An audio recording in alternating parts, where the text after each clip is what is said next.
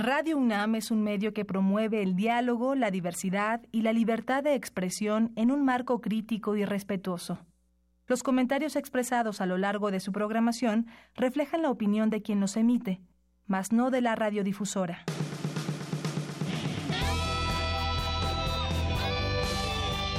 Prisma RU. Relatamos al mundo.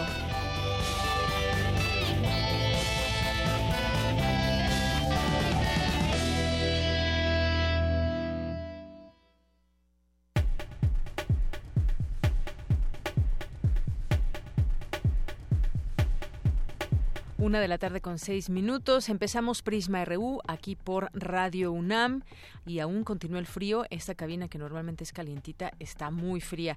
Vamos a tener hoy en cabina, vamos a platicar en nuestra segunda hora con Bernardo Barranco, que también, además de los temas religiosos, también está muy metido en temas electorales y hoy nos va a hablar de eh, el libro que él coordinó y también escribe uno de los eh, de los capítulos. Él nos va a platicar sobre AMLO y la Tierra Prometida análisis del proceso electoral 2018 y lo que viene. Interesantes las ópticas que se eh, manifiestan aquí por parte de distintos analistas, periodistas. Ya tendremos oportunidad de platicar con él. Si tienen alguna pregunta que hacerle, también lo pueden, lo pueden hacer al 5536-4339 o a través de nuestras redes sociales, arroba PrismaRU y PrismaRU en Facebook. Vamos a platicar también en nuestra primera hora sobre este Plan Nacional de Paz y Seguridad. Si ya escucharon de qué se trata, pueden también hacernos llegar sus comentarios. Vamos a platicar con Alejandro Madrazo Layuz. Él es profesor investigador del programa de política de drogas del CIDE, región centro y la División de Estudios Jurídicos. Vamos a platicar sobre, pues sobre ese tema, las modificaciones que se piensan hacer también incluso en la Constitución y en manos de quién queda la seguridad. Hay esta propuesta, pero también hay muchas críticas, así que abordaremos este tema el día de hoy. Vamos a tener también cultura, información nacional e internacional y hoy es jueves de cine. En Cinemaedro tendremos aquí, como todos los jueves, al profesor Carlos Narro, que nos va a platicar de algún tema relacionado con el cine. Hoy es día también de Gaceta UNAM y tendremos la oportunidad de platicar con su director, Hugo Huitrón. Y nos vamos ahora a nuestro resumen informativo. Relatamos al mundo. Relatamos al mundo.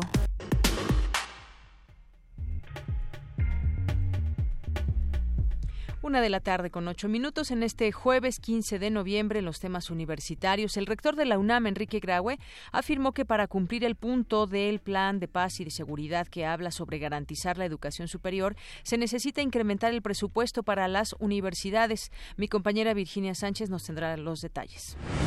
Destacan la importancia de hablar de la sexualidad en el marco del quinto seminario de fomento a la lectura. Dulce García nos tendrá la información. En el Instituto de Investigaciones Jurídicas de la UNAM se realiza el coloquio internacional Discriminación, Sesgos Cognitivos y Derechos Humanos. Cindy Pérez Ramírez nos hablará sobre este tema. La uruguaya Ida Vitale, referente para poetas de todas las generaciones, ganó este jueves el Premio Cervantes 2018. En los temas nacionales, la Guardia Nacional tendrá una formación distinta al ejército y su única tarea será la seguridad pública, aseguró Alfonso Durazo, próximo secretario de Seguridad, ayer durante la presentación del Plan de Paz y Seguridad. Por la inseguridad en México, el Departamento de Estado de Estados Unidos actualizó su alerta de viaje para Colima, Guerrero, Michoacán, Sinaloa y Tamaulipas y recomendó a sus ciudadanos y empleados reconsiderar los viajes a Jalisco. El narcotraficante Joaquín El Chapo Guzmán y su cártel de Sinaloa sobornaban a la PGR, a la policía, a militares y hasta la Interpol, aseguró un testigo clave del gobierno durante el juicio que se le sigue en Nueva York. La senadora de Morena, Olga Sánchez Cordero, propuso una iniciativa para regular la reproducción asistida. Se contemplan sanciones de hasta 17 años de prisión contra quienes realicen esta actividad de manera ilegal. Jesús Horta Martínez, exoficial mayor, ex subsecretario de Planeación Financiera y Egresos de la Ciudad, será el próximo secretario de Seguridad Pública capitalina. En los temas internacionales, la primera ministra del Reino Unido, Theresa May, enfrenta una crisis política tras la renuncia de cuatro funcionarios de su gabinete que no están de acuerdo con el texto acordado con Bruselas para abandonar la Unión Europea. El diccionario de Oxford eligió que la palabra del año sea tóxico por ser el adjetivo que mejor describe este 2018. Hoy en la UNAM, ¿qué hacer y a dónde ir? A manera de homenaje a la poeta mexicana Guadalupe Amor, se proyectará el documental Pita Amor a la Eternidad Sentenciada, que aborda la vida y obra de una de las escritoras más polémicas y admiradas de nuestro país. Este largometraje incluye entrevistas con la escritora y sobrina Elena Poniatowska, con amigos cercanos como Miguel Sabido, Jacobo Saludowski, Patricia Reyes Espíndola, entre otros, además de poemas en voz propia y de los actores Miguel Romero, Lilia Aragón y Susana Alexander, así como abundante material fotográfico y audiovisual de archivo. Asiste a la función especial de este documental hoy jueves 15 de noviembre en la sala Julio Bracho en punto de las 18.30 horas y no te pierdas las demás funciones a partir de hoy y hasta el próximo 22 de noviembre en las salas Julio Bracho y José Revueltas del Centro Cultural Universitario. Como parte del ciclo Charlas sobre Astronomía, se presentará la conferencia Una mirada al interior de las estrellas desde la Tierra, con la ponencia del doctor Luis Acosta, investigador del Instituto de Física de la UNAM. Asiste hoy a las 19 horas al auditorio de la Caseta de las Ciencias del Universo, en Ciudad Universitaria. No te puedes perder la proyección de la película Baño de Vida, de la directora de cine Dalia Reyes, que forma parte del ciclo Temas de Bioética en el Cine. Este documental nos guía y sumerge en un viaje al interior de la vida de los baños públicos a través de las voces de tres personajes. Felipe, encargado de los baños desde 1984, Juana, barrendera del centro de la Ciudad de México, y José, clienta asidua desde hace más de 40 años. Sumérgete en este confesionario de aquellos que confluyen en un mismo espacio, el cuarto de vapor. Asiste a la función hoy a las 17 horas en el Cinematógrafo del Chopo.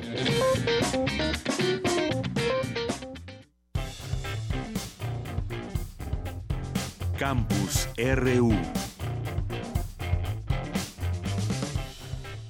Bien, pues empezamos esta sección de eh, eh, Campus RU que pasa en nuestra universidad.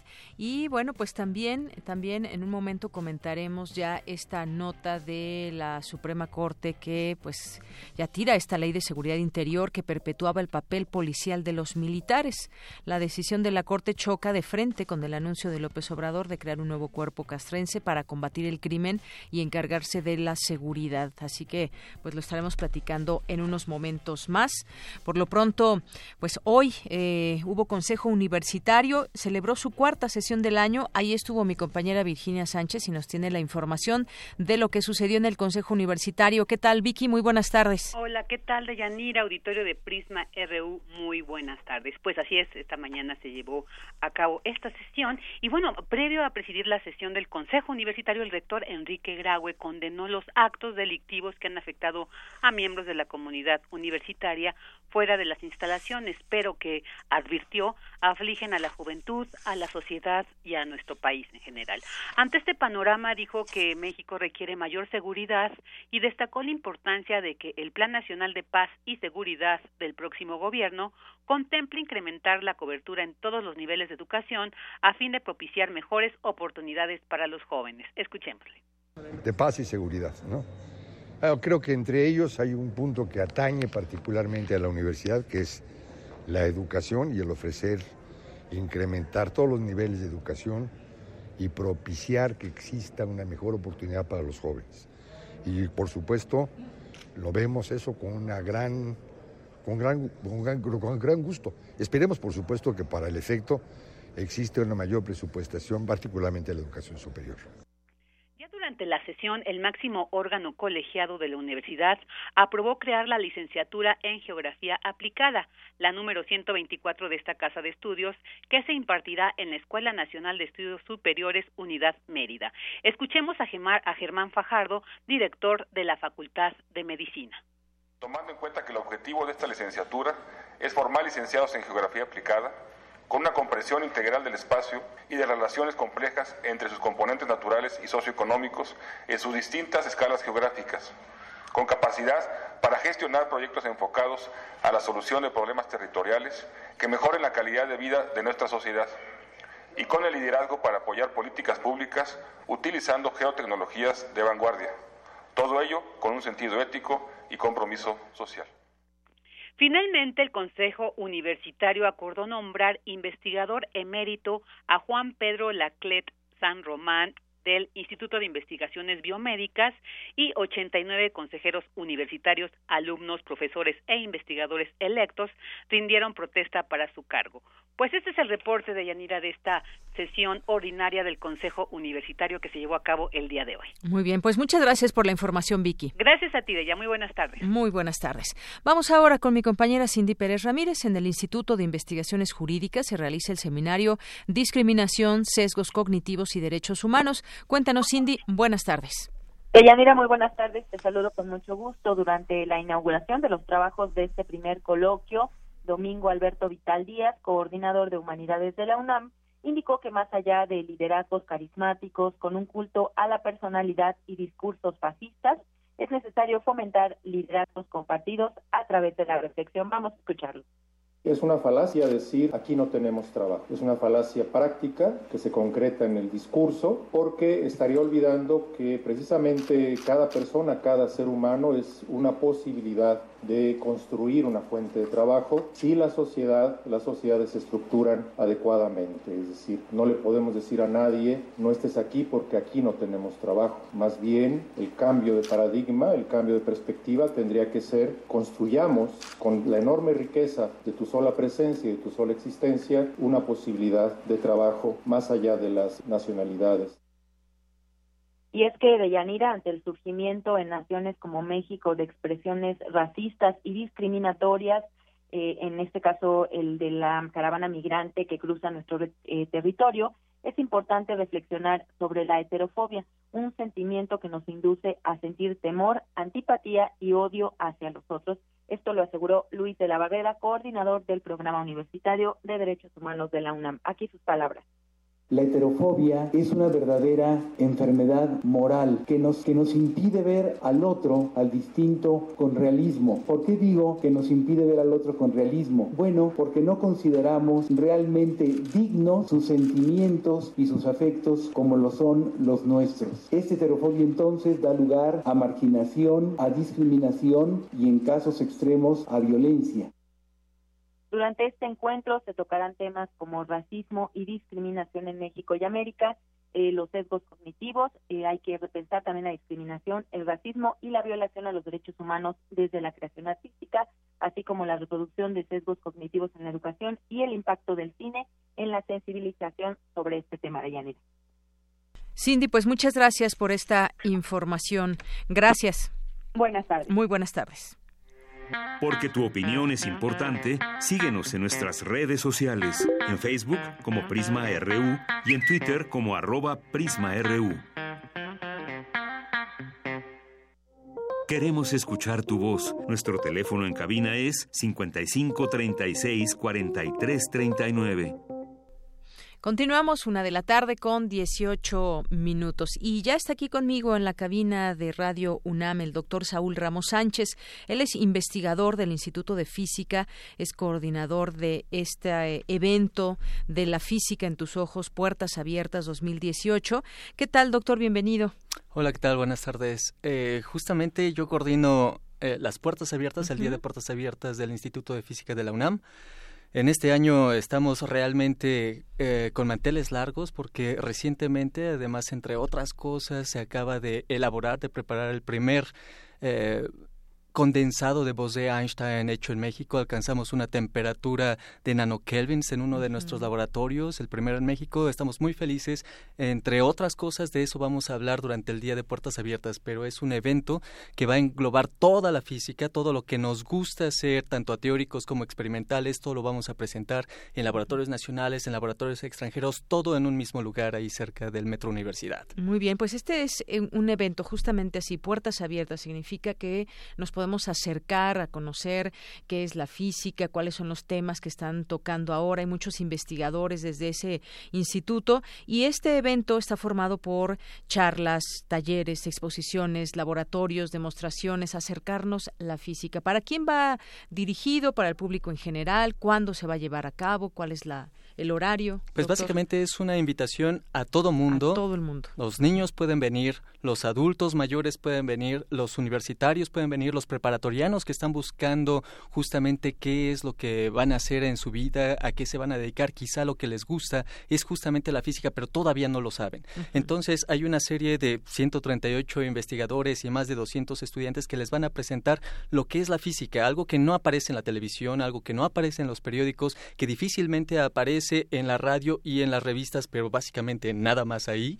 Eh, todo eso se va a presentar en vivo, en contacto con las personas que lo están creando este viernes, este viernes 16 de noviembre de nueve y media. Mañana ya. Mañana, mañana, de nueve y media a cinco y media Ahí abrimos las puertas a todo mundo. En cuanto lleguen podrán ser recibidos y encontrarán una actividad para cada público. Por supuesto, a lo mejor la persona, el académico, no va a ir a la plática de los niños, pero habrá para él también algo que hacer. Muy bien. Bueno, pues esto parece muy interesante, que nos acerquen la física, que estas puertas del instituto se abran y podamos conocer de cerca. A ver, por, ejemplo, ¿qué temas van a, van a tocar? Ya nos decía uno, doctor, que tiene que ver con esto que se presentó, eh, que además tuvo muy un impacto importante en los medios. Aquí hablamos de ello, ese enfriamiento Bose-Einstein. ¿Qué significa así esto? así es. El 24 de octubre, Jorge Seman, que es el coordinador de ese laboratorio, coordinó a toda su gente durante varios meses para lograr enfriar una serie de partículas, una serie de partículas que se comportan eh, como bosones, así llamamos a las partículas que pueden ocupar el mismo espacio al mismo tiempo. O sea, contrario a lo que aprendemos en, la primaria, en la secundaria, que dos partículas materiales no pueden ocupar el mismo espacio, bueno, estos bosones lo pueden hacer. Lo que ellos hicieron fue enfriar por medio de una, un, tubo al alto vacío y eh, láseres, enfriar simplemente un gas. Y lo enfriaron tanto que llegó casi al cero absoluto. Estamos hablando de menos 273.14 grados centígrados. esa temperatura lo enfriaron, algo que eh, llamamos más técnicamente temperatura de nanokelvins, uh, una cien millonésima de un grado. Eh, a esa temperatura lograron enfriar. Lo que pasa con la materia cuando llega a esa temperatura es que se llega a un mínimo de energía al más bajo, a la más baja capacidad de energía que puede tener. Y en ese momento todas las partículas es como si se pusieran de acuerdo y se empiezan a mover al unísono y hacer todas exactamente lo mismo en un puntito, en una región muy especial del espacio que es la que tienen ellos controlada en este tubo de ultra alto vacío. Ahora, eso así nada más escuchándolo para nuestro público probablemente no significa nada, pero el punto es que ahí se logra un estado de la materia que llamamos superfluidez. Todavía no la entendemos bien y ellos la van a tratar de entender mucho mejor. Resulta que con eso los fluidos se pueden mover por ejemplo, en este tubo, sin ningún tipo de resistencia. Eso abre una puerta para la tecnología inmensa. Pero primero tenemos que entenderlo y eso es lo que hacemos en este laboratorio. Pero ese no es el único tema que vamos a, tener. Vamos a tener dos charlas al respecto. Vamos a tener muchas otras charlas. Entre ellas vamos a explicar también en dos charlas separadas lo que sucedió con el Premio Nobel de Física este año, que también fue sobre láseres precisamente, eh, pinzas ópticas, cómo puedo controlar, no sé, pequeñas particulitas mediante luz. Eso es una capacidad que ya estamos haciendo y que le están ocupando los médicos hoy en día para, por ejemplo, hacer cirugías oculares. Eso es fantástico eh, mediante esta técnica. Eso lo vamos a explicar. Pero además de eso vamos a tener algunas otras actividades. Eh, vamos a tener talleres y exposiciones sobre nanociencias, cristalografía, física médica, otras aplicaciones como en microscopía, la creación de radioisótopos, más acerca de la biología que nos interesa tanto, información cuántica que está de moda pero en realidad todavía no la entendemos. Esto va a estar solo a nivel teórico, pero es una parte de justamente lo que están haciendo estos cuates enfriando la materia tanto. eh, astropartículas física de partículas elementales, el Higgs de hace seis años que se volvió tan famoso va a ser otra vez explicado por aquí, la cosmología que nos interesa ah, tanto a todos los que queremos saber de dónde venimos, quizá la cosmología, la ciencia física ya tiene explicaciones para todos nosotros y las vamos a compartir ahí. Eh, en fin, habrá incluso un concurso bastante juguetón que titulamos el concurso del gran colisionador de físicos. Aquí van a colisionar un par de, de, grupos de físicos, eh, investigadoras de nuestro, de nuestro instituto. Van a hacer colisión. Un equipo va a ser neutrones, otro equipo va a ser protones y van a poner a prueba todos sus conocimientos de física, tratando de mostrarnos al mismo tiempo cómo funciona esta máquina, el gran colisionador de hadrones, pero entre físicos. Entonces nos van a enseñar también eso. Van a ver eh, concursos de carteles divulgativos para que la gente que no quiera aprender ciencia dura, sino simplemente cuáles son los resultados para mí, qué me puedo llevar a casa, pueda también conocerlo ahí directamente. Mm, muy bien. Bueno, pues creo que todo esto, porque muchas veces cuando empezamos a escuchar algunos términos que no comprendemos muy bien, que se usan mucho dentro de la física, nos empieza a parecer difícil. Pero este es un acercamiento muy amplio que ustedes tendrán con la comunidad que llegue, las personas que estén interesadas, y podremos, eh, pues quizás también entender todas las implicaciones de estos experimentos, de estas, eh, de todo lo que hacen ustedes en laboratorios, qué implicaciones tiene por ejemplo, en la vida cotidiana, que estábamos hablando, por ejemplo, de temas de salud,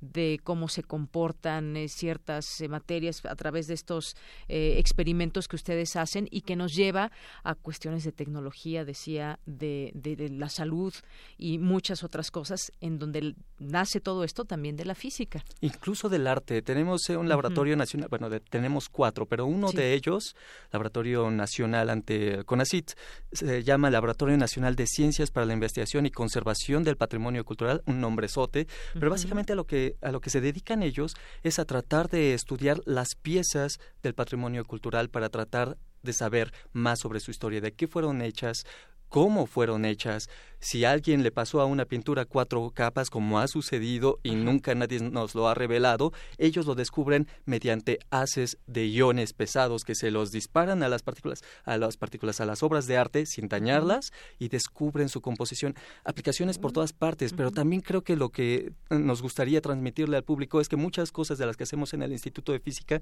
no son propiamente solo por la aplicación, sino para entender. La física se trata de entender la naturaleza y ahí les enseñamos cómo queremos nosotros aprender y comprender la naturaleza. Y sabemos un montón ya y todo eso que sabemos y todo lo que no sabemos queremos compartírselo. Claro, de qué está hecha la naturaleza, cómo se comporta, cómo se le conoce desde esta mirada de la física. Bueno, pues todo eso y más podrán descubrir el día de mañana a partir de las 9.30 hasta las 5.30 de la tarde y en el Instituto de Física. Pueden también seguirlos en sus redes sociales, ahí están subiendo bastante información. En Twitter pueden encontrar encontrarlos como IF-UNAM, en Facebook como Instituto de Física UNAM, o pueden entrar a la página que es www.física.unam.mx. ¿Qué más, doctor? ¿Qué más nos, mm, que se me escape, que nos quiera compartir con el auditorio? Nada más, eh, completando la dirección para llegar justamente al programa de todas las actividades que tendremos, justamente www.física.unam.mx, diagonal PA 2018. Y bueno, lo único que me queda... PA de puertas abiertas. Día de puertas abiertas, PA de puertas abiertas justamente. Y lo único que me queda agregar es que con esto aprenderemos cuál es la física en tus ojos, que es el eslogan de este año. Así es, y pueden llegar a través de eh, qué metro está más cerca, el metro, universidad. Pueden llegar por varias vías, ya sea el metro, transporte, microbús, eh, Uber, todo nos lleva ahí. Estamos ubicados como a 150, 200 metros del metro universidad, llegan caminando sin ningún problema. No es necesario tomar el Puma, Bus. No.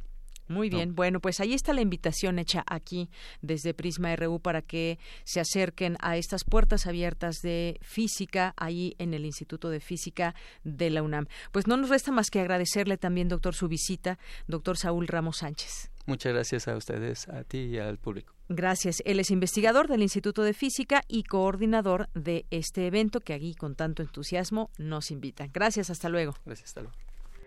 Porque tu opinión es importante, síguenos en nuestras redes sociales, en Facebook como Prisma RU y en Twitter como arroba PrismaRU. Queremos escuchar tu voz. Nuestro teléfono en cabina es 55 36 43 39. Relatamos al mundo. Relatamos al mundo.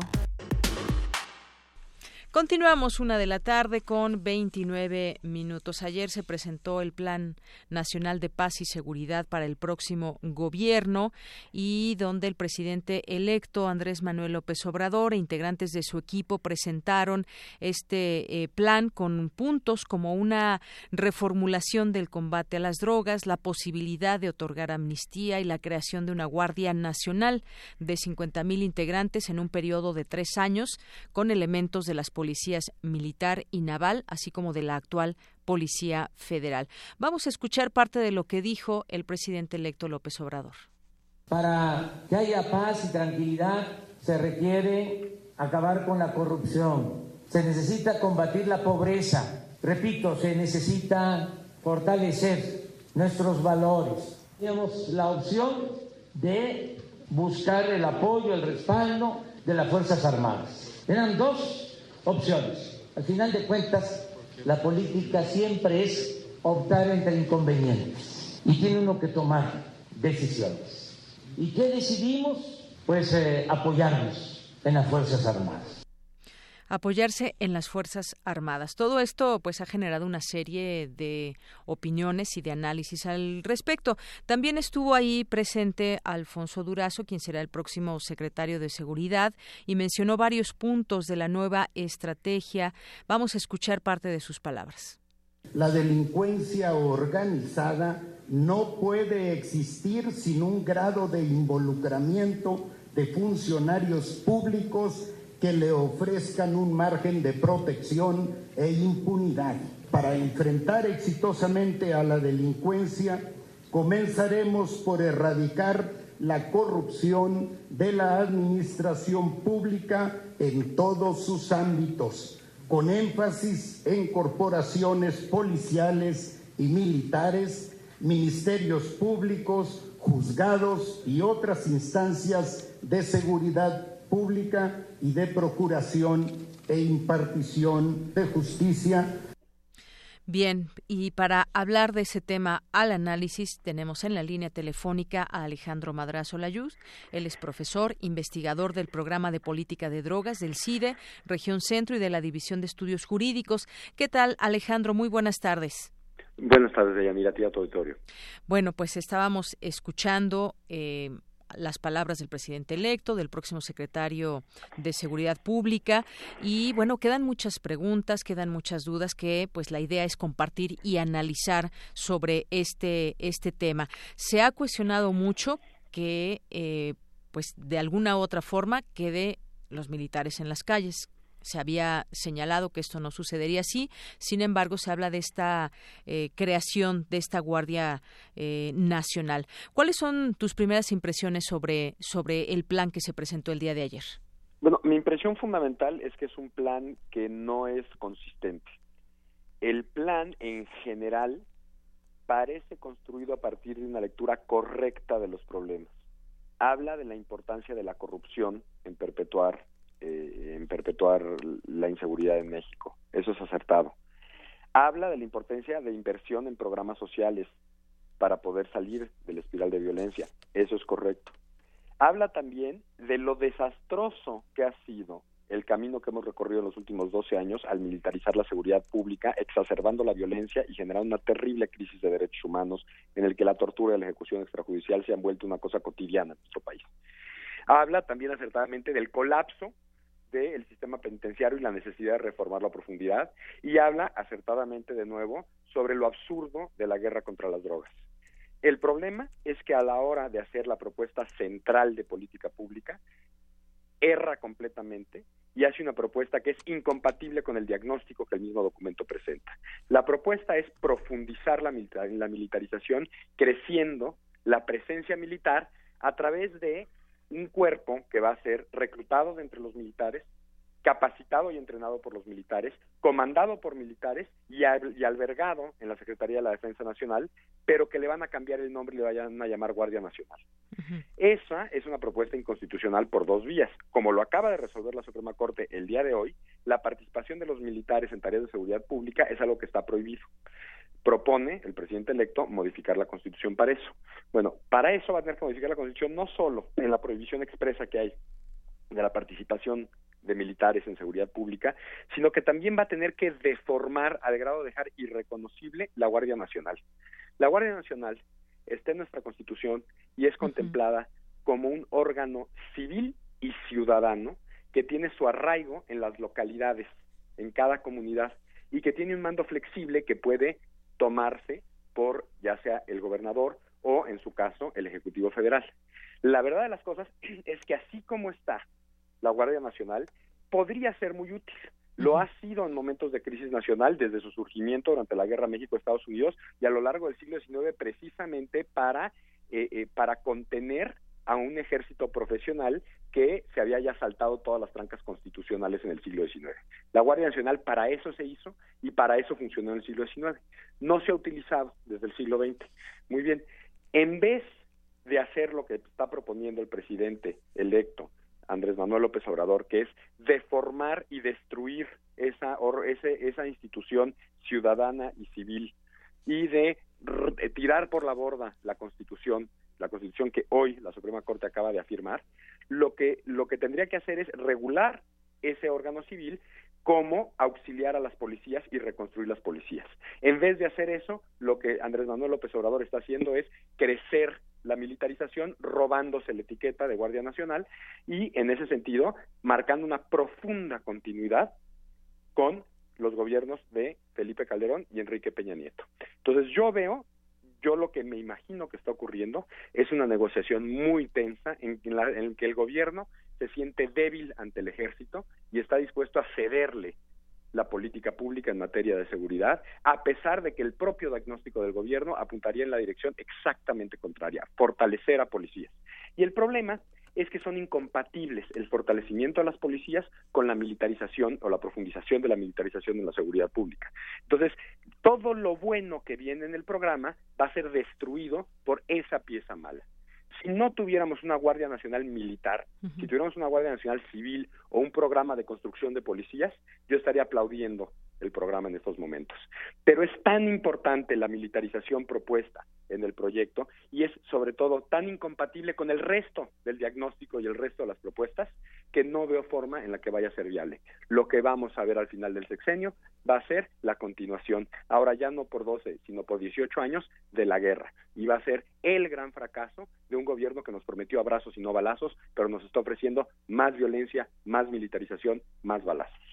Pues es un análisis muy interesante el que haces, porque efectivamente, pues hay ahorita muchas preguntas en el aire sobre este tema. Decía, por ejemplo, ayer el presidente electo que el motivo para crear una Guardia Nacional es que se requiere unir los recursos y voluntades disponibles, pues no se cuenta con los elementos necesarios para las tareas de seguridad.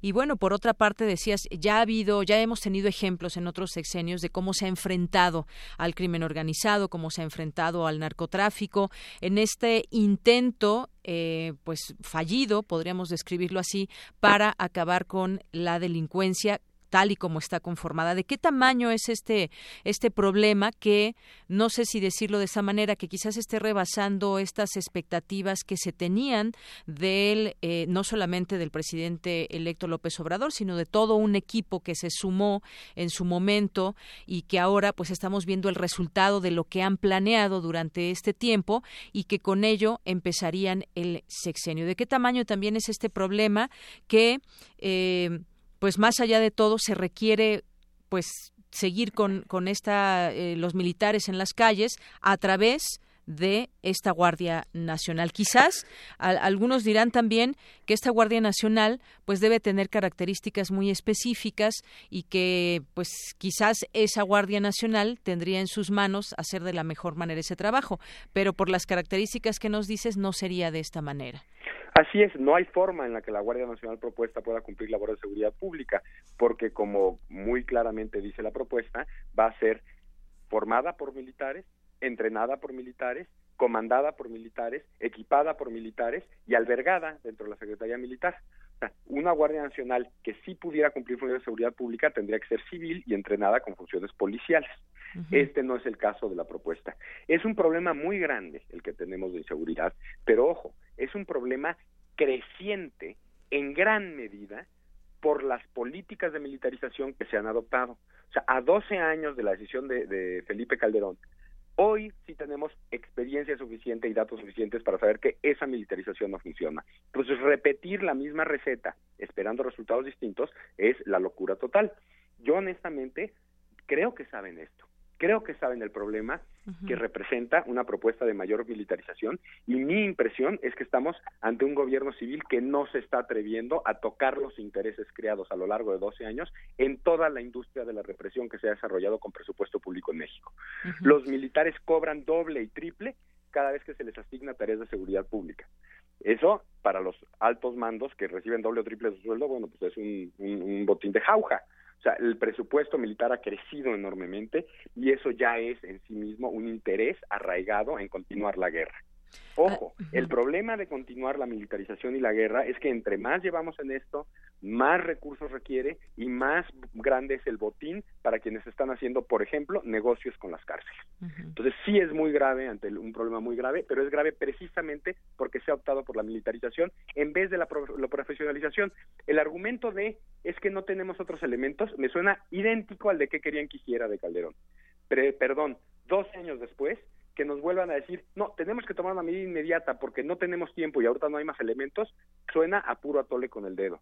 No vamos a tener elementos para poder enfrentar la inseguridad hasta que no los construyamos e invirtamos en ellos. Y no vamos a invertir en policías, que eso es lo que necesitamos, en procuradurías, que es lo que necesitamos, mientras sigamos tirando nuestro dinero en el barril sin fondo de la militarización, que lo único que nos ha traído es homicidios, tortura, muerte y desconfianza en las instituciones.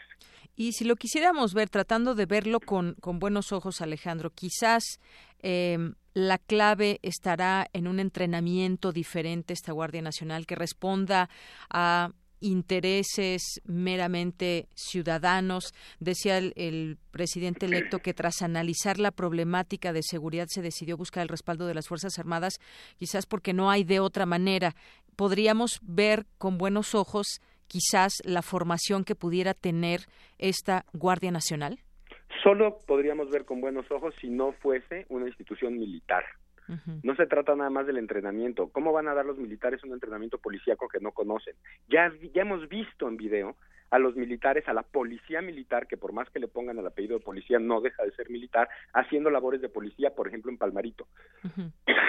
el soldado que murió en Palmarito asesinado por la espalda por un delincuente es responsabilidad de sus compañeros que lo detuvieron pero no lo catearon que no lo no lo resguardaron una vez que estaba detenido, que no establecieron un perímetro para que no llegaran otros automóviles como el que llegó después y del que bajaron y ejecutaron extrajudicialmente a un señor con un tiro en la cabeza.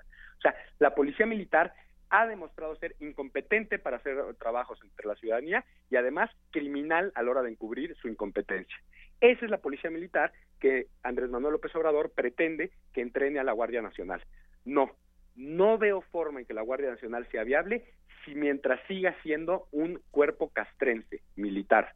Tiene que salirse de la Secretaría de la Defensa Nacional, tiene que tener un mando civil, no un mando militar, tiene que tener un entrenamiento civil, no un entrenamiento militar, tiene que tener un equipamiento para trabajo en población civil y no para trabajo en guerra. Y eso lo que es es una propuesta muy distinta a la militarización que está proponiendo ahorita. Todo el proyecto funcionaría con una propuesta así, con una Guardia Nacional civil. Todo el proyecto se viene abajo si la Guardia Nacional es militar. ¿Por qué?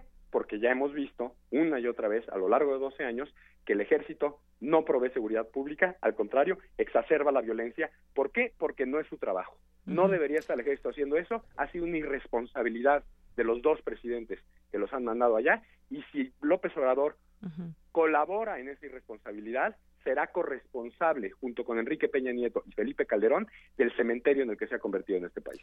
Alejandro, eh, decías también que este concepto de la Guardia Nacional ya existe en la Constitución, lo mencionó ayer el presidente electo y dice que se utilizó para defender al país de las intervenciones de Estados Unidos y Francia en su momento y además trajo un dato también, dijo que este cuerpo de seguridad se ha implementado en otras partes del mundo, puso como ejemplo España y Francia, donde las gendarmerías dependen de las Fuerzas Armadas. ¿Cómo ves este punto? Pues mira, sobre el siglo XIX, en efecto, la Guardia Nacional fue una de las principales piezas de defensa durante la intervención estadounidense y la intervención francesa. Pero también fue una de las principales piezas de defensa ante el golpe militar que dio Santana y estableció su dictadura militar en 53. Fue justamente la Guardia Nacional civil y ciudadana que se enfrentó con el ejército profesional golpista que impuso a Santana. Entonces no olvidemos esa parte de la historia. Hacer de la Guardia Civil un cuerpo castrense es traicionar su origen y traicionar su propósito. Ahora, refieren a España. En efecto, la policía de España está militarizada desde que España fue una dictadura militar. Es un resabio de la dictadura franquista. Y en Francia, en efecto, hay una, este, un cuerpo castrense que interviene en tareas de seguridad pública a raíz de la declaración de estado de excepción que hizo el gobierno francés en 2016. Entonces, ahí hay una declaración de estado de excepción con todos los controles políticos y constitucionales que eso implica. Aquí lo que están tratando de hacer al recetarnos más militarización con la Guardia Nacional es precisamente lo que hace dos días el ministro Saldívar denominaba un fraude a la Constitución. Si la cosa está tan grave que tenemos que usar al ejército, los señores suspendan garantías ahí en donde se tiene que usar al ejército de esa forma. Así lo dijo el ministro Cosío con mucha claridad. No se vale normalizar y hacer permanente la militarización de la seguridad pública utilizando etiquetas como Guardia Nacional, que es exactamente la propuesta que está sobre la mesa. Yo veo una línea de continuidad entre la propuesta del capítulo de seguridad interior del gobierno de Felipe Calderón en 2009, la ley de seguridad interior de Enrique Peña Nieto y esta nueva Guardia Nacional militarizada de Andrés Manuel López Obrador. Y lo que veo es el ejército imponiéndole la agenda al gobierno civil transeccionalmente. Y eso es lo que más me preocupa. Así es, eh, Alejandro, justamente te quería preguntar sobre esto, la Ley de Seguridad Interior, donde la Suprema Corte la invalida y, bueno, pues al continuar con el análisis de las impugnaciones a esta norma con nueve votos, el Pleno ya consideró que es necesario, que esta norma es inconstitucional. En este sentido, bueno, pues es importante hablar de ello también porque pues también uno de los eh, magistrados decía que la presencia de las Fuerzas Armadas en las calles no debe normalizarse. Así es, estamos justamente ante el momento en el cual la Corte, yo creo que como nunca, por lo menos desde que yo tengo memoria, manda una señal tan contundente y tan clara. Son diez ministros, todos los ministros, salvo el ministro proyectista, todos los ministros que intervinieron, se pronunciaron por la inconstitucionalidad completa de la Ley de Seguridad Interior. Y por razones distintas y argumentos técnicos distintos, pero yo creo que el común denominador es precisamente que no están dispuestos a aceptar bajo nuestra constitución la militarización de la seguridad pública. Entonces, el hecho de que justo entre las dos sesiones en las que se declara, la Corte declara inconstitucional la, la militarización de la seguridad pública a través de la Ley de Seguridad Interior, es cuando se lanza este proyecto, a mí me suena precisamente a un mensaje muy claro de parte de la Secretaría de la Defensa Nacional diciendo vamos por nuestros fueros, por una vía o por la otra. Si fracasó la propuesta de Felipe Calderón en 2009, la intentamos de nuevo con Enrique Peña Nieto. Y si fracasó porque la Corte le pone un alto a la violación flagrante de la Constitución, pues entonces vamos a través de la cuarta transformación. Ahí hay una constante y la constante es el sometimiento del gobierno civil a las fuerzas castrenses. Y debería de preocuparnos mucho porque no han cesado una y otra vez a lo largo de estos ya casi tres lustros de imponer su agenda. Alejandro, también eh, te pregunto por último sobre este tema que dijo el próximo secretario de Seguridad Pública. Habló de un proceso de pacificación y de justicia transicional que incluya la alternativa de ofrecer amnistía a ciertos grupos infractores con reducciones de penas y la posibilidad de que opten por un cambio de vida siempre y cuando colectivos y víctimas acepten dar el perdón. ¿Cómo ves este punto? Yo veo que esa es una necesidad para el desastre que hemos tenido precisamente por la militarización del país a lo largo de los últimos 12 años. Eso es lo que afirmaron una y otra vez a lo largo de la campaña, lo que más elaboraron y lo que trabajaron. Eso era lo que esperamos de una cuarta transformación. El problema es que tú no puedes iniciar un proceso de justicia transicional mientras exacerbas la guerra. Entonces, esa propuesta de justicia transicional, como las demás propuestas acertadas, va a verse completamente desplazada, opacada y derrotada por la militarización que implica la Guardia Nacional castrense que están proponiendo. Entonces, yo qué veo ahí, pues justamente hay una división muy nítida entre las propuestas que son congruentes con la propuesta electoral de abrazos no balazos, de amnistía, de justicia transicional y de pacificación, y después con la propuesta de injerto espantoso que deforma a la Guardia Nacional y la convierte en un apéndice del ejército. Muy bien. Bueno, pues seguiremos hablando de este de este tema. Eh, nos queda muy bien expuesto este comentario, este análisis tuyo. Hay también la forma en cómo se iría eh, creando esta guardia a tres años, la convocatoria que se haría también de jóvenes para que se incorporen hasta tener 50 mil elementos y otras cosas que pues bueno, habrá que seguir analizando, sobre todo también eh, en el marco de una realidad y de un contexto que apremiará y que veremos cómo funciona y todo esto que pues también hemos visto que no ha servido, pues cómo se podría perpetuar o no con esta eh, con esta propuesta. Por lo pronto te agradezco mucho, Alejandro, que hayas estado aquí con nosotros en Prisma RU. Yo a ti por el espacio y por sobre todo por dar este espacio de discusión en un tema tan importante en lo en un día que se siente realmente pues como una, un, sinsabor agridulce. La Suprema Corte hace uno de los actos más importantes de defensa de la Constitución de su historia, pero justo en medio de ese proceso en la cuarta transformación sale con un domingo 7 y nos propone más militarización y más guerra, lo cual es una catástrofe. Muy bien, pues seguiremos platicando de este tema. Muchas gracias, Alejandro. A ti, Hasta luego. Muy buenas tardes. Alejandro Madrazo Layuz es profesor e investigador del programa de política de drogas del CIDE, región centro y de la División de Estudios Jurídicos. Bueno, creo que ha sido muy clara su exposición con respecto a este tema, el cual es necesario que sigamos platicando, que sigamos analizando desde todas las ópticas. Así que, pues, continuamos. Relatamos al mundo.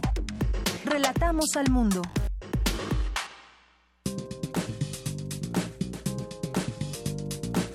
Cultura RU.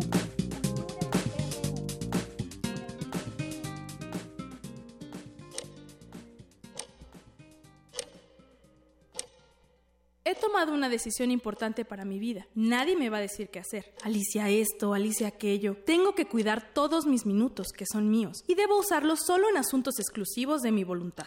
Porque los minutos, aunque tengamos muchos, son como las monedas que escapan por un bolsillo roto y hay que gastarlos rápidamente en cosas inolvidables. ¿O quién desea ser como los años, tan largos y pesados como un lagarto acostado sobre su barriga? Te invito a mi vida, un sendero que se bifurca constantemente, un día de julio de 1862.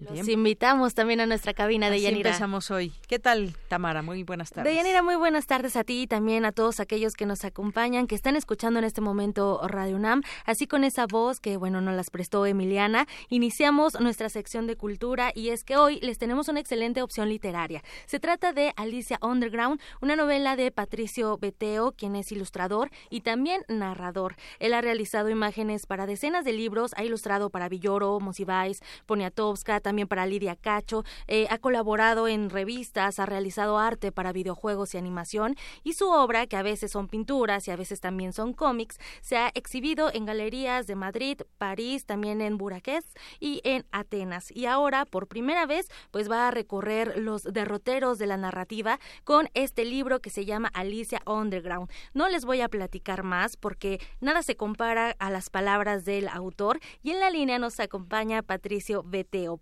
¿Cómo estás? Hola, ¿qué tal? Buenas tardes. Aquí muy bien. Ay, estoy muy feliz que nos acompañes. No, pues que yo feliz y yo estoy feliz de escuchar por primera vez la voz de Alicia. Una Alicia, Eh, así eh, es. Gracias Emiliana por prestar su voz. Una Alicia coquetona. Oye, Patricio, tengo en mis manos tu libro que desde la portada ya llama la atención. A ver, cuéntanos cómo surge este trabajo literario. Bueno, ¿cómo surge este? Surge por un por un milagro, diría, porque yo, como como bien dijiste en mi biografía, yo soy dibujante, ¿no? Soy dibujante, ilustrador, mi mundo ha sido siempre lo visual y eh, había un escritor escondido ahí. Entonces, eh, las editoras de Alfaguara me ayudaron a, a sacar a ese escritor del closet y, y, me, y, me, y me invitaron a hacer un libro. Y pues yo dije, y me, y me dieron la libertad de contar lo que yo quisiera. Así que pues se me ocurrió que como primera novela podía aventurarme en un proyecto así de ambicioso como este libro, que, que tiene un funcionamiento muy, muy extraño. Si quieren se los platico. Pues sí, me gustaría que nos platicaras. Digo, a, a mí ese funcionamiento extraño me encantó. Salté de la página 17 a la 234. Exactamente, sí, de eso se trata. Es, es, es un libro que, que combina dos bueno, combina dos cosas que, que me que me que me traen muchos recuerdos. Eh, una es esos libros que se llamaban Elige tu propia aventura, que eran libros interactivos en los que tú podías, eh, digamos, eh, pues llevar a tu a tu personaje por donde tú quisieras, casi como un como un videojuego hoy día, ¿no? En el que en el que tú controlas de alguna manera el destino de tu héroe o heroína. Y por otro lado, pues los, la literatura clásica, ¿no? Los libros de, de, de Anderson, de, de Perrault, eh, del mismo Lewis Carroll, Frank Baum. Entonces se me ocurrió combinar ambas cosas. Y yo dije, bueno, ¿y qué pasaría si yo hiciera ese sistema en una obra que ya conocemos? Claro. ¿no? Y que, bueno, elegí a Alicia. y que eh, Alicia en el País de las Maravillas que inmediatamente ¿no? uno, uno se sale del camino, el lector se puede salir del camino y ahí es cuando yo como escritor dejé de hacer, eh, de replicar al trabajo de Lewis Carroll y tuve que inventar mil y un eh, aventuras diferentes para Alicia, ¿no? Así es, de hecho nos llevas por un laberinto, eh, nos muestras a una Alicia que, bueno, ella ahora está buscando algo, un primer amor tal vez, una venganza tal vez, pero también eh, mencionas algo que, que yo creo que está muy actual, las fronteras. A veces hay fronteras, bueno, las fronteras de todo tipo, ¿no? Tanto las territoriales como las que también tenemos en la mente, incluso en los sentimientos. Claro, pues sí. Eh Sí, de alguna manera el tema de las fronteras indefinidas, como en algún lugar del libro lo, lo mencionamos, eh, pues tiene que ver con, con, bueno, con muchas cosas, ¿no? Porque al final el libro es como de atravesar las fronteras, ¿no? Te metes a una puerta y quién sabe dónde vas a salir, y estas, y los mundos se empiezan a mezclar, ¿no? Eh, en, un momento empecé a, a, definir a Alicia, que mi Alicia, digamos, porque voy a llamar de esta, que es la mía, como una Alicia posmoderna, ¿no? Que es una Alicia en la que ya ella reconoce que ella es un producto literario, ¿no? Y ella sabe que vive en un libro, ¿no? Y, y también sabe que su universo se puede combinar con el de con el de otros eh, otras historias, ¿no? Como el del mago de Oz. Claro. Porque en el fondo este libro es, es una es un entrecruce, sobre todo de Alicia en el Alicia en el País de las Maravillas con el mago de Oz, ¿no? Como sucede hoy día, ¿no? Que todo es todo es inmediato, todo es efímero, brincamos de un canal a otro, ¿no? Pasamos de, un, de una de una pues, de un espacio a otro hacia la velocidad del rayo en, pues, sobre todo en los medios digitales y creo que este libro es un poco así, ¿no? Así es, y que nos da la opción de leer la, la historia como tú nos las das, darle opciones a Alicia, nosotros los, los lectores somos los que, digamos, de cierta forma la llevamos por, por el destino, por ese sendero, hasta su destino. Exacto, y que ni siquiera sabemos dónde va a terminar, porque algo que puedo decir es que el lector puede ayudar a la heroína a moverse por este universo, pero está lleno de sorpresas, ¿no? Nunca vas a saber si tu, si tu elección fue correcta o fue incorrecta, ¿no? No hay ningún asunto ni, ni ético, ni moral, ni de llevar a Alicia por el buen camino, ¿no? Claro. Sino más bien es, dejarse llevar. Excelente. ¿Y a quién no le encantan las, las sorpresas también, Patricio? Por supuesto. y bueno, mientras sean buenas, eh, qué mejor, porque así las disfrutamos. Oye, Patricio, y bueno, en este, ¿cómo te sientes ahora? Digo, porque no es lo mismo que un autor te entregue su obra y tú, a partir de ella, crees, creas eh, otro trabajo, digamos, en imágenes. Ahora, ¿cómo te sientes de ser tú el autor completo de este libro? Sí, fue, yo creo que fue de las cosas más eh, alucinantes para mí, que fue eh, pues, escribir un libro pensando en que, en que yo lo iba a ilustrar después. Pero tenía que pensar, no tenía que no, no, lo escribí como un ilustrador, porque, porque si, hubiera, si lo hubiera escrito como ilustrador, hubiera escrito las cosas que me hubiera gustado dibujar. Claro. ¿no? Entonces fue como si me desdoblara, ¿no? Me desdoblara, como si fuera un escritor y después cuando lo terminé dije, bueno, ahora se lo voy a dar a mi lado ilustrador, ¿no? Eh, y ahí fue como, como escoger lo que, lo que como ilustrador me entusiasmaba dibujar, ¿no? Entonces fue, fue como partirme en dos. Eh, y traté de que, de que mi escritor y mi ilustrador estuvieran en, en contacto, pero solo hasta el final, ¿no?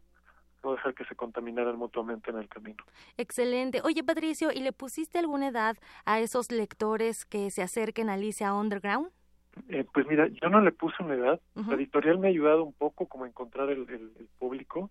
He recibido opiniones de, lectores, me dijeron que un lector de ocho años, que lo leyó y que le gustó mucho, eh, una lectora de catorce que, que, que se lo devoró.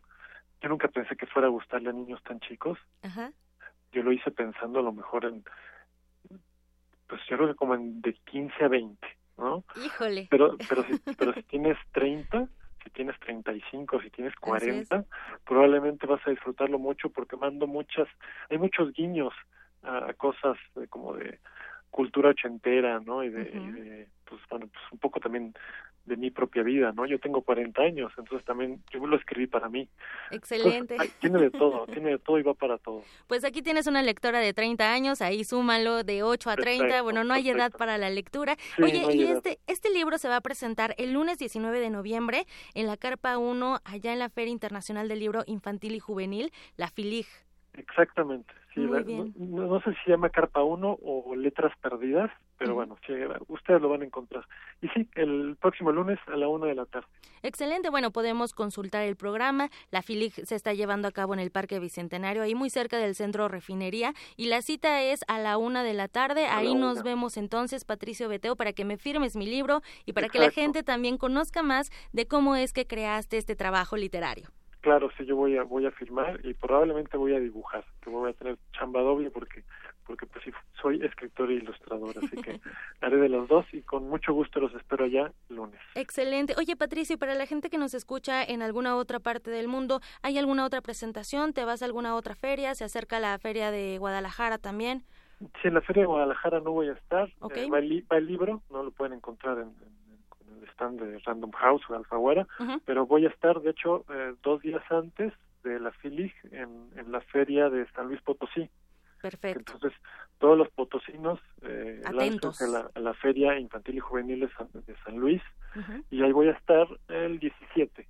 Muy bien. En la tarde. Excelente. Y si no, nos acercamos a la librería más cercana porque seguro ahí lo encontramos. Sí, sí, en todas las librerías eh, más populares, ahí lo pueden encontrar. Excelente. Patricio Beteo, autor de Alicia Underground, muchísimas gracias por acompañarnos esta tarde en este espacio, que este libro llegue a muchas personas más. Muchas gracias. Un saludo para todos. Muchísimas gracias. Bueno, bye. Hasta luego, de Yanira. Bueno, pues ahí está una opción literaria. Y bueno, también les comento, antes de irnos al corte rapidísimo, les comento que el Centro Cultural Helénico reúne talento de profesionales a nivel tanto nacional como internacional. Y bueno, están mostrando cómo se hace el clown alrededor del mundo y cuáles son los caminos que ha tomado esta técnica. Y bueno, el Centro Cultural Helénico este año eh, celebra su sexto encuentro con presentaciones de artistas de España, Italia y también México. Y bueno, ellos quieren que vayan y se diviertan y vean un poco de clown y nos envían cinco pases dobles para la obra Vuela de la compañía Inmigrantes Teatro de Tijuana. La función es hoy, hoy jueves 15 de noviembre y bueno es a las 8.30 de la noche en el Teatro Helénico ubicado en Avenida Revolución número 1500 en la colonia Guadalupe Inn. Estos cinco pases se van a ir al 55 36 43 39. Nuestro, nuestro chico de servicio social Luis ya va a contestar los teléfonos por si quieren ir al teatro a ver un poco de clown. Por hoy me despido y les deseo que tengan una excelente tarde. Muchísimas gracias Tamara. Vamos a hacer un corte. Regresamos a la segunda hora de Prisma RU.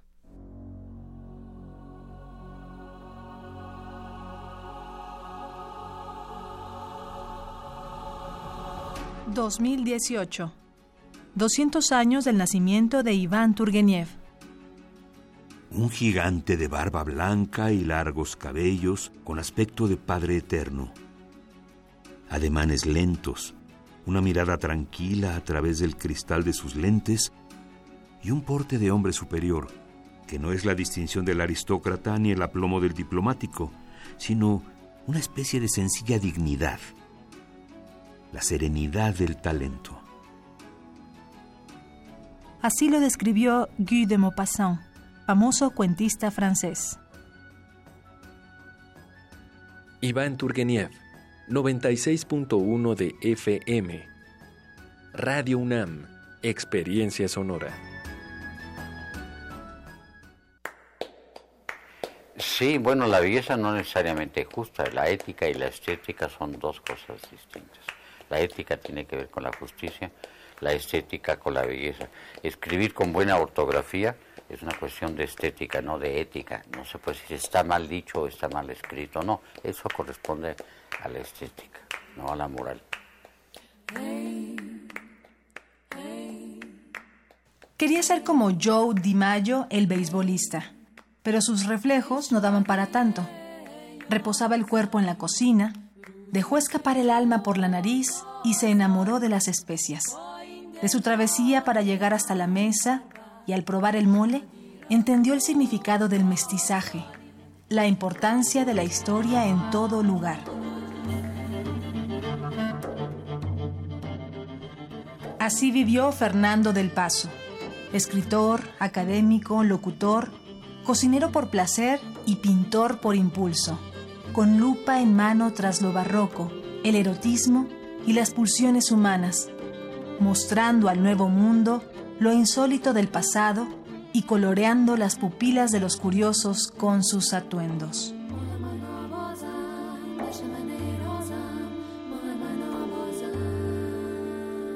In Memoriam, Fernando del Paso, 1935-2018. Radio UNAM, Experiencia Sonora.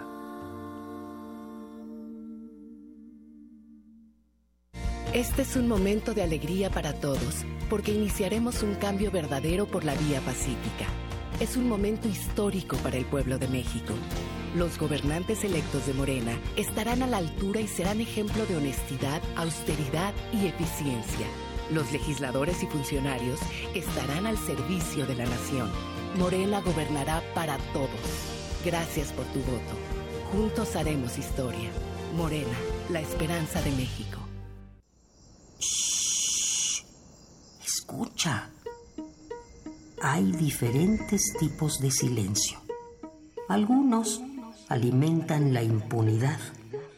En otros se conserva el clamor de los desaparecidos. Nada desaparece. A menos que se entierre o que se, o que se tire al río. El Cineclub Radio Cinema presenta Mujeres delante y detrás de la cámara documental. Un ciclo dedicado a la violencia y la pérdida de un ser querido, desde la óptica de las directoras Shula Ehrenberg, Natalia Brustein y Tatiana Hueso. Miércoles 14, 21 y 28 de noviembre a las 6 de la tarde, en la sala Julián Carrillo, Adolfo Prieto 133, Colonia del Valle. Entrada libre. Radio UNAM Experiencia sonora.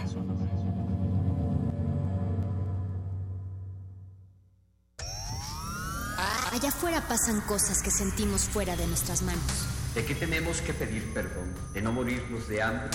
Creemos que solo pertenecen a los políticos. Hemos sido tolerantes hasta exceso de Pero en ese mundo, controlado por una minoría, los de la mayoría tomamos las decisiones.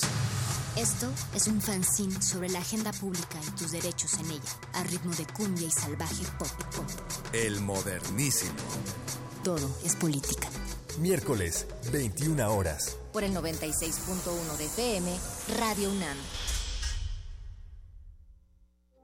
Queremos escuchar tu voz. Nuestro teléfono en cabina es 55 36 43 39. Porque tu opinión es importante, síguenos en nuestras redes sociales, en Facebook como Prisma RU y en Twitter como arroba PrismaRU.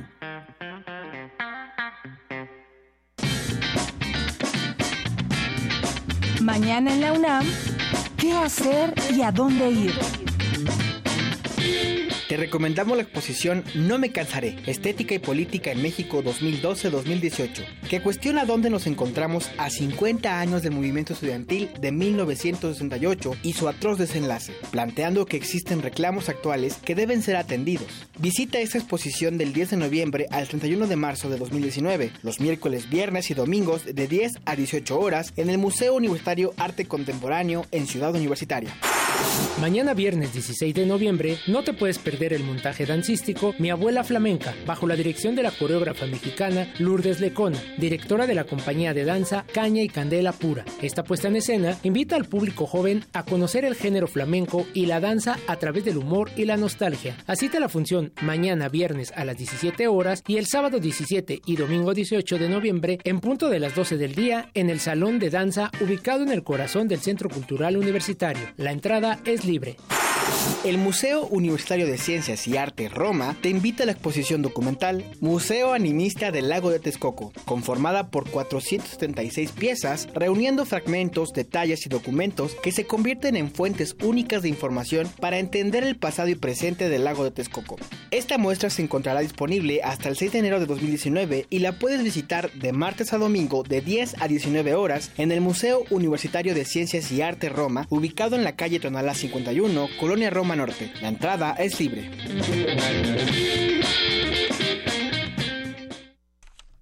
Continuamos dos de la tarde con nueve minutos. Gracias a las personas que nos están escuchando, que opinan sobre los temas que vamos platicándoles aquí.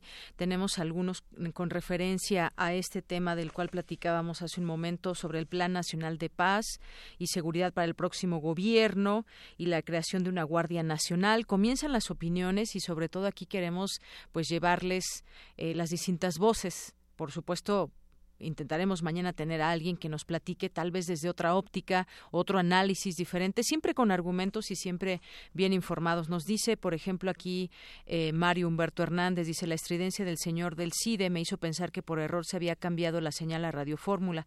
Gracias, eh, señor Mario Humberto.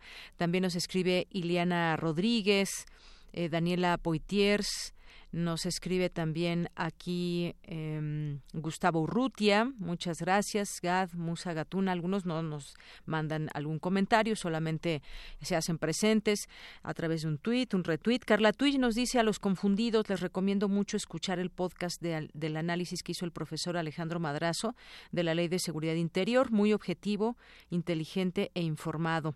Mario Humberto nos dice en sus micrófonos esperamos voces inteligentes, mesuradas y maduras. No decepcionen con voces fanáticas como la del académico del CIDE. Hay voces suficientes en casa. Se evidenció su parcialidad. Me tensó oírlo gritar. Gracias, Mario Humberto. Y como les decía aquí, caben todas las opiniones y habremos de seguir analizando este tema que es por demás relevante, importante, porque tiene que ver con esa demanda. Eh, de seguridad en el país tiene que ver con esa demanda donde ya no queremos eh, crímenes, que el crimen organizado siga ganando terreno como lo hizo en otro momento y con otros en otros sexenios y al frente de eh, presidentes tanto del PAN o del PRI, yo creo que implícito va ese voto donde pues se exige y se pide a las autoridades, ahora las próximas autoridades, a que se termine con estos eh, ese tipo de problemas. Así que por supuesto que queda la puerta abierta para seguir platicando analíticamente sobre este tema. Gracias por sus comentarios. Y bueno, pues vamos a continuar aquí en Prisma RU. Vamos ahora con mi compañera Dulce García en el Centro Cultural Universitario. Tiene lugar el quinto seminario de fomento a la lectura, sexualidad, género y ciencia ficción. Después de esta, de esta nota ya está por aquí Bernardo Barranco. Por cierto, les digo antes de que ya lo tengamos aquí con nosotros. AMLO y la Tierra Prometida, así se llama este libro que coordinó Análisis del Proceso Electoral 2018 y lo que viene. También si tienen algunas preguntas, como les decíamos, pueden por por supuesto hacerlas. Por lo pronto nos vamos contigo, Dulce García, y en el Centro Cultural Universitario.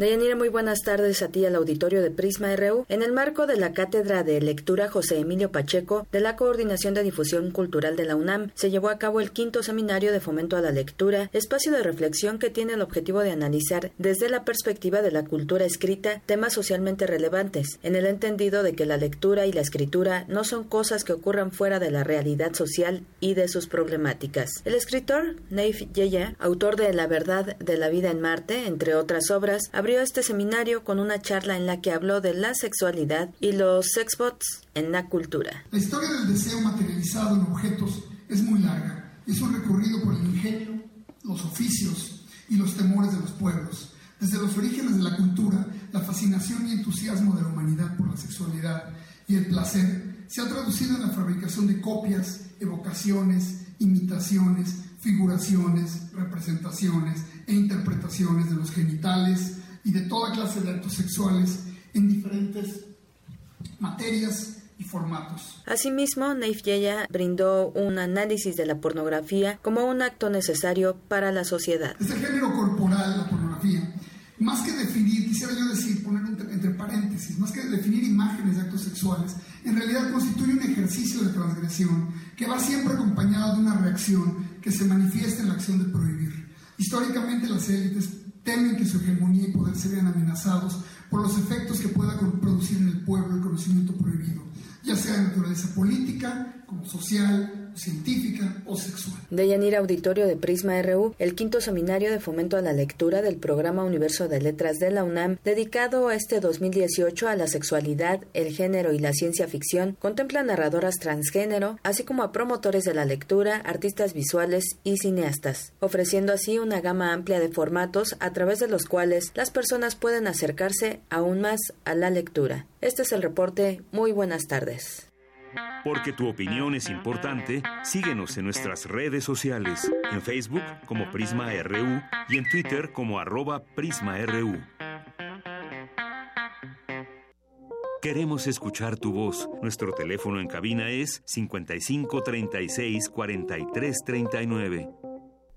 Continuamos dos de la tarde con 15 minutos. Les decíamos al inicio y hace unos momentos que ya está aquí con nosotros Bernardo Barranco, que es economista por la UNAM, maestro en sociología del catolicismo contemporáneo por la Escuela de Altos Estudios Sociales de París, presidente del Movimiento de Estudiantes y Profesionales de la Acción Católica Mexicana y bueno, tiene mucha, ha hecho muchas cosas a lo largo de su vida y hemos tenido aquí la oportunidad de entrevistarlo por algunos libros. En este caso, coordina AMLO y la Tierra prometida, análisis del proceso electoral 2018 y lo que viene. ¿Qué tal, Bernardo Barranco? ¿Qué tal? Buenas tardes. Gusto en tenerle aquí otra vez en la cabina de Radio UNAM. Sí, es un placer, como siempre, estar acá.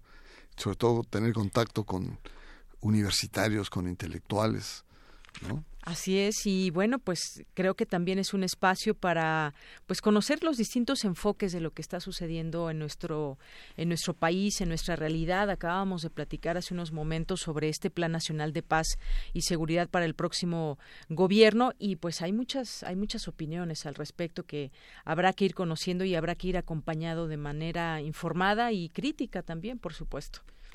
Sí, es, eh, estamos viviendo un periodo como muy atípico, ¿no?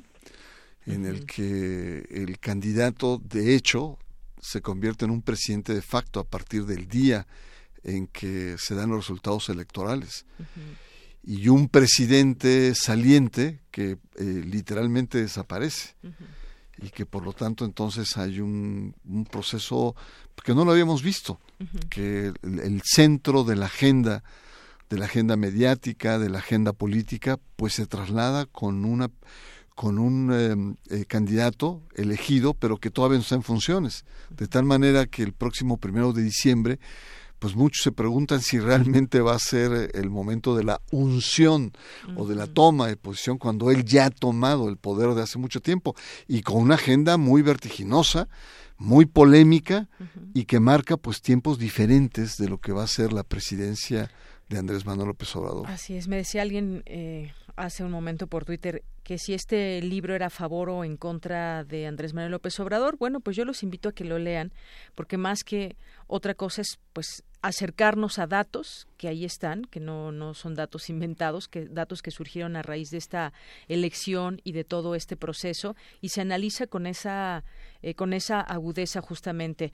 Eh, usted es el coordinador y hay muchas personas que escribieron en este, en este libro. Vamos a ir platicando, por ejemplo, en la, en la introducción de Bernardo Barranco, de usted dice se abre un inmenso océano de esperanzas y de incógnitas, temores y esperanzas, dirían los eh, clásicos. Hay hechos contundentes que no vamos a negar. El triunfo avasallante de más de 30 millones de votos ciudadanos transforma toda la geometría política del país. Sus críticos auguran el regreso del viejo PRI presidencialista. Parte de lo que dice usted en esta introducción. Sí, eh, eh, no podemos olvidar que ha sido una elección eh, histórica. Ningún presidente en, eh, ha sido electo con ese nivel de participación y de votos en la historia moderna del país. Vaya, ni en los mejores momentos del PRI, esto eh, que donde se imponían los candidatos, y eso marca una diferencia notable porque no solamente es la presidencia, sino son los poderes legislativos, no solamente a nivel federal, sino también a nivel de los estados. Y esto, pues, es una es una circunstancia novedosa. Eh, cuando el radioescucha decía si era o no sesgado, eh, los que participan en el libro, hay algunos que mm, eh, tienen serias eh, interrogantes sobre, sobre Andrés Manuel López Obrador, otros están más abiertos y más a favor. Pongo un ejemplo, el caso de María Amparo Casar, que es un extraordinario trabajo, realmente es un trabajo con gráficas, con números, en donde su se llama Morena se lleva todo, que, nos da, que, nos da, que nos da el y ella lo que dice es em, en las democracias modernas lo que prevalece son los contrapesos. Pero en esta elección se borraron los contrapesos. Y por lo tanto entonces el riesgo es un cierto autoritarismo o una autocracia. ¿no? Eh, en el mismo libro, Ricardo Rafael dice, eh, no podemos regresar a los años 70 de esta presidencia imperial de Echeverría, de López Portillo. El país ha cambiado. Es un país diferente, mucho más complejo, con mayores eh, raíces, con organizaciones, con medios de comunicación, con grupos fácticos, con grupos de poder, incluso los grupos de poder económico. Y lo hemos visto con estos dos ensayos, que es el aeropuerto y es precisamente el tema de las comisiones, en la que la, incluso la sociedad sobre en el caso del aeropuerto. Entonces eso nos augura que por más que un personaje quiera imponerse, eh, es muy difícil. La sociedad mexicana ha avanzado de tal manera que si se quiere imponer habrá conflicto y habrá conflicto complejo en la sociedad. Eh, justamente trayendo este tema de, del que escribe María Amparo Casar, eh, nos da pues el conte, los conteos finales y cómo queda también eh, esta estructura a nivel a nivel país. Dice el triunfo de López Obrador como candidato fue arrollador, atravesó regiones del país, grupos de edad y estatus socioeconómicos, ganó la elección presidencial en 31 de las 32 entidades federativas, en 82% de las casillas, en 92% de los distritos electorales y 80% de los municipios. Es decir, los de que lo que decíamos, datos duros y datos que no se pueden cambiar y no es estar a favor o en contra, son datos que están expuestos y que también además nos lo ilustra también este comportamiento de cómo se vino dando o por qué, por qué se encumbra de esta manera López Obrador. Hay un dato del texto de María Amparo que me impresiona porque eh, eh, bueno, también Julio Hernández habla de la crisis de los partidos. Por un lado, el, el, proceso electoral fortalece el sistema de partidos porque es el acceso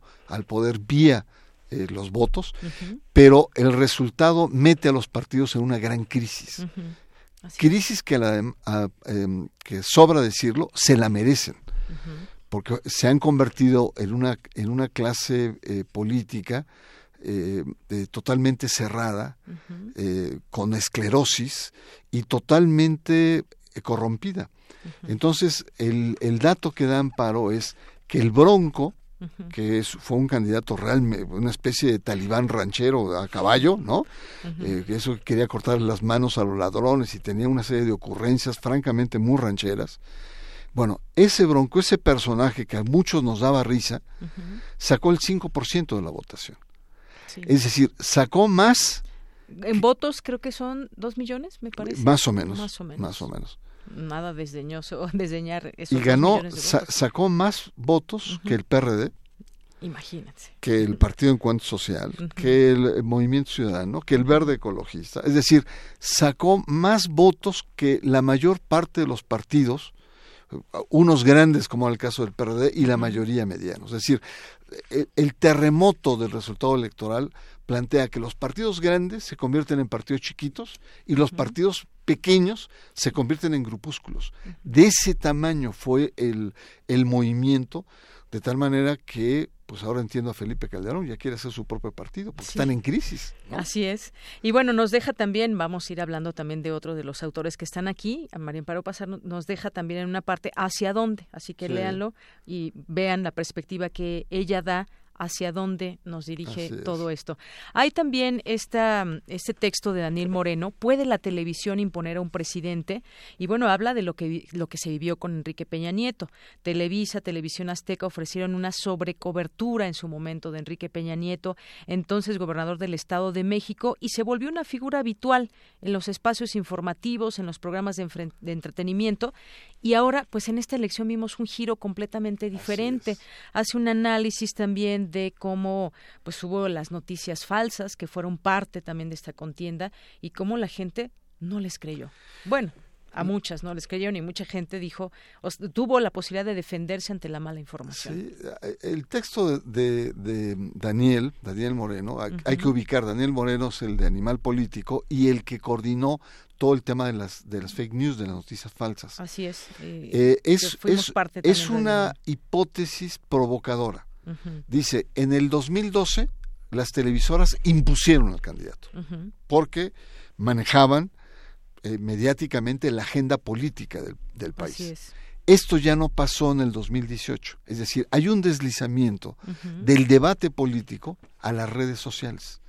Y hay una participación mayor de jóvenes él habla de cifras, 86 mil eh, cuentas en Facebook que tenían debates, etcétera. Por lo tanto, la incidencia, no solamente de las grandes televisoras, de la radio y de los periódicos, está empezando a ser acotada.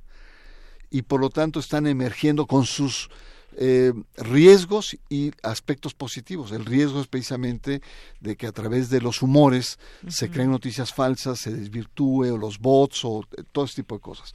Pero un hecho es que ya no son los grandes medios que inciden en el proceso electoral. Así es. Y da aquí varios datos interesantes, Bernardo. Dice un dato adicional es que quienes mejor calificaban a Peña Nieto, por ejemplo, y en este en este contexto de cómo se informaba la sociedad, dice quien mejor, quienes mejor calificaban a Peña Nieto eran los que menos consumían medios de comunicación o incluso quienes no tenían acceso a internet, mayores de 50 años, con menor grado académico y residentes en comunidades rurales. Yo creo que este dato es muy eh, ilustrativo. Eh, bueno, y, es que es el mercado del PRI la, gente del mercado PRI es, es con menor escolaridad y mayor eh, eh, edad.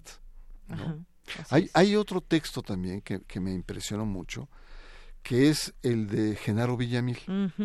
Genaro Villamil también dice, esta elección ha sido la elección más violenta que hemos tenido en los procesos modernos electorales. Está, estamos hablando de casi 60 asesinatos a, candidatos y también a políticos, pero más de mil atentados y focalizados en, por supuesto, Guerrero, pero también Michoacán, Puebla, Oaxaca, Veracruz. Ahora, el tema es, ya se nos olvidó, ya no está en la agenda. Y nos contentamos con decir es que es la violencia del país que alcanzó al proceso electoral. Sin embargo, eh, el, el, el, crimen organizado entra en el proceso electoral por, como inversión. Habría que ver quiénes estuvieron, eh, eh, a quiénes suplieron, qué intereses, porque son plazas, sobre todo a nivel local, donde están en juego. Entonces sí me parece muy interesante, muy interesante el planteamiento. Asimismo, por ejemplo, el texto de Rogelio Gómez Hermosillo. Rogelio Gómez Hermosillo, él trabaja en una organización sobre pobreza y hizo una magna encuesta, grande la encuesta. Y él establece que de cada tres eh, votantes, uno a uno le intentaron comprar el voto. Lo cual plantea, ojo, porque vamos a estar con muchos programas sociales en el gobierno de Andrés Manuel López Obrador.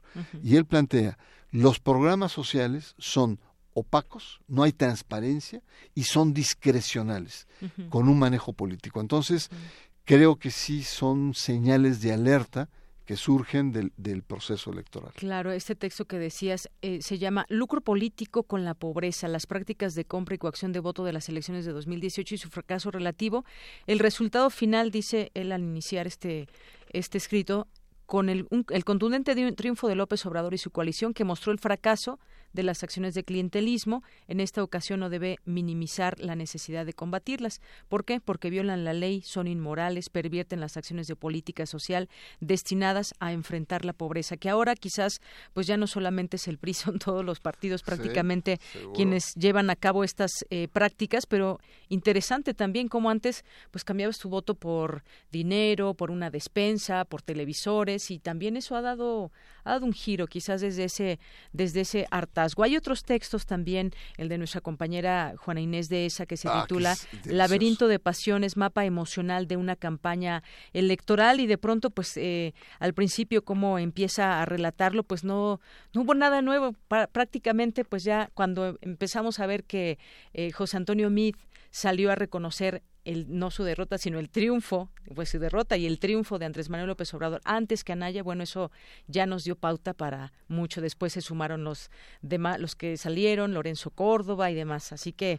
No, pues pero a, mí lo que me encantó es el humor con el que escribe. Sí, claro. Eh, que es muy característico de su familia, pero eh, plantea cosas muy serias, porque la elección polarizó. No solamente el debate en los medios, sino en las familias. Y había familias, como la mía, que, que, se, que se prohibió hablar de, política porque uno... En varias familias y en varios grupos de amigos y hasta de trabajo. Y hubo rupturas, y hubo rupturas, o sea, hubo una, una atmósfera jarocha, lo cual es bueno porque significa que nos estamos politizando como país.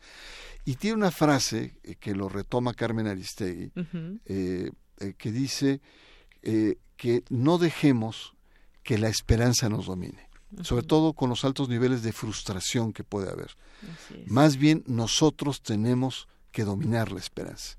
Es una frase muy sabia porque efectivamente el voto fue tan masivo que hay mucha esperanza de cambio, de transformación. Y la pregunta, por eso el título de, de La Tierra Prometida es, ¿será posible que un hombre o un pequeño grupo haga una transformación pues casi civilizatoria en términos políticos, que haya una, una, cuarta transformación, eh, cuando vemos que los grandes cambios no son de la noche a la mañana, duran generaciones, son nuevos pactos sociales, son a veces muy dolorosos y no dependen de un hombre, ni de un Mesías, ni de un Tlatoani, ni de un hombre iluminado, sino de la propia sociedad. ¿no?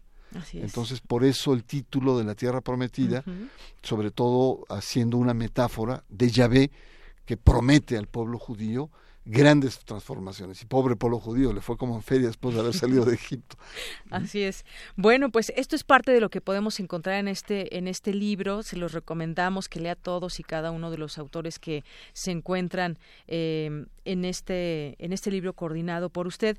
Lo, lo que jamás imaginamos, decía, dice Juana Inés de esa, en la redacción de Radio UNAM, al preparar la cobertura de la jornada electoral de 2018 en México, era que no iba a pasar nada, que informativamente iba a ser un domingo, pero que cuando juega el Necaxa. ¿no? Y esto del enojo, efectivamente, todas estas eh, filias y fobias de pronto que se tenían y que eran demasiado álgidas de pronto, ¿no? Hay, había debates intensos en las redes sociales, pero sobre todo también de, de cara a cara, quienes se enojaban porque apoyabas a un candidato que no era el suyo, y bueno, toda esta serie de situaciones que, que, que se vivieron. Bueno, pues no nos resta más que recomendar de verdad a nuestro auditorio que nos está escuchando este libro, AMLO y la Tierra Prometida, Análisis del Proceso Electoral 2018 y lo que viene, coordinado por Bernardo Barranco y que seguramente tendrá que hacer usted también otro libro de pues lo que viene, lo que ya está, porque estamos a punto de, de, que en unos días ya se tome protesta el próximo 1 de diciembre y que de ahí se empiece una nueva etapa de qué, hacia dónde vamos, no, quizás no lo tenemos eh, completamente claro, pero ya hemos visto algunas cosas. Por lo pronto ya no va a haber aeropuerto en Texcoco, por lo pronto ya tenemos un plan delineado, un plan nacional de paz que pues muchos alertan de riesgos eh, y estaremos conociendo también opiniones de todo. Y una manera diferente de hacer política, creo que es ahí es ahí y, y, yo quiero insistir que no es tarea solamente de Andrés Manuel ni, ni de la cabeza. Si no hay una sociedad civil madura, que pase, que pasemos de ser votantes a ciudadanos y que pasemos de una democracia marcada por lo electoral a una democracia participativa. Solamente así pueden ser los cambios, ¿no? Volviendo a la metáfora bíblica, el gran cambio que tuvo el pueblo hebreo, eh, pues eh, no fue haber conquistado Canaán, sino fue sobre todo haber cambiado de un modo nómada, porque eran nómadas, a una eh, economía de agricultura, que fue lo que representó esa tierra prometida. Entonces creo que sí es, es muy importante los medios, los intelectuales, las universidades, las organizaciones de la sociedad civil, los sindicatos, que seamos verdaderos contrapesos democráticos y construir realmente un país diferente. Así es. Y entender cómo se gestó todo esto, que es finalmente también lo que contiene el libro, esas miradas que hay dentro de todo ello, como por qué, por ejemplo, el PRI enfiló en su momento sus, eh, sus dardos contra un candidato que era Ricardo Anaya, eso dice ahí en alguna parte, benefició a López Obrador o pues también este hartazgo que tenemos de lo que estamos viviendo actualmente. Hay muchas cosas que para seguir adelante nos debe quedar claro qué pasó en este proceso y en este libro. Lo podemos encontrar, los datos y esas ópticas que seguramente con alguna nos vamos a, a, em, a integrar y a tener también esa, a coincidir con estas miradas. Pues yo te, agradezco mucho, además deja reconocer que es la primera entrevista en donde la, el que entrevista ha leído el libro. Y eso me parece realmente Yo leo todos tus libros. Me parece Y en este caso de todos los que invitaste también, esas pues, miradas. Muchas gracias. ¿eh? Muchas gracias a usted, Bernardo Barranco. Continuamos. Porque tu opinión es importante, síguenos en nuestras redes sociales, en Facebook como Prisma RU y en Twitter como arroba PrismaRU. Queremos escuchar tu voz. Nuestro teléfono en cabina es 55 36 43 39. Relatamos al mundo. Relatamos al mundo. Y continuamos ahora con eh, la diversa versión de Ruth Salazar, eh, que nos presenta la historia del feminismo en México. Letras Libres dedicó sus páginas a este tema y ella nos platica de esto en esta cápsula. Adelante. Diversa versión. Transitando al horizonte de la igualdad. ¿Qué tal? Buenas tardes de Yanira, estimado auditorio. Después de prepararlo por un largo periodo, la revista Letras Libres lanzó un número especial. Sobre ello nos cuenta Sandra Parva, quien estudió ciencia política, es feminista y actualmente secretaria de redacción en la revista Letras Libres.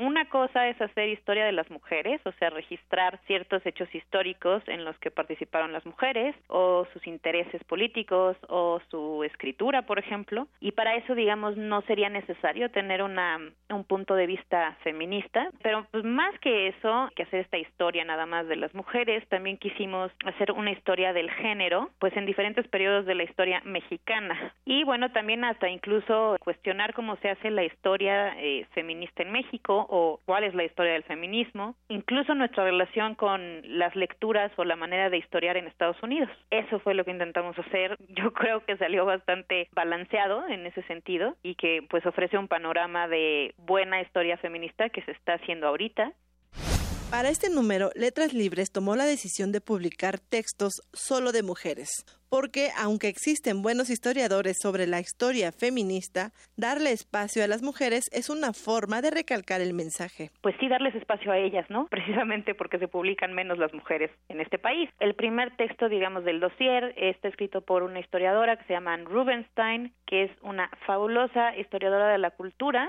mexicana, pese a que ella no es mexicana. Eh, la verdad es que es buenísima. Ella nos entregó un texto bastante osado y divertido sobre Lola la trailera en el que básicamente se pregunta, y por ejemplo ahí está la construcción de la masculinidad en cierto momento de México, se pregunta, bueno, ¿para qué sirvió Lola, Lola la trailera? ¿no? Y su respuesta es que sobre todo la veían hombres y que sirvió un poco para paliar las inquietudes que causaba que las mujeres entraran a ciertos trabajos que se percibían masculinos, por ejemplo, manejar un tráiler, ¿no? Y bueno, obviamente hace una crítica de la película y etcétera. Lo, lo importante ahí es, y esto es algo que me gusta mucho de la historia de género y de la historia historia feminista, es que cualquier cosa de la cultura es objeto de estudio. O sea, no es necesario, por ejemplo, encontrar debates este, parlamentarios de mujeres o acerca de las mujeres, sino que también cosas de cultura popular y de hasta de entretenimiento de masas sirven y pueden ser estudiados por este tipo de historia para tratar de comprender las construcciones de género, ¿no?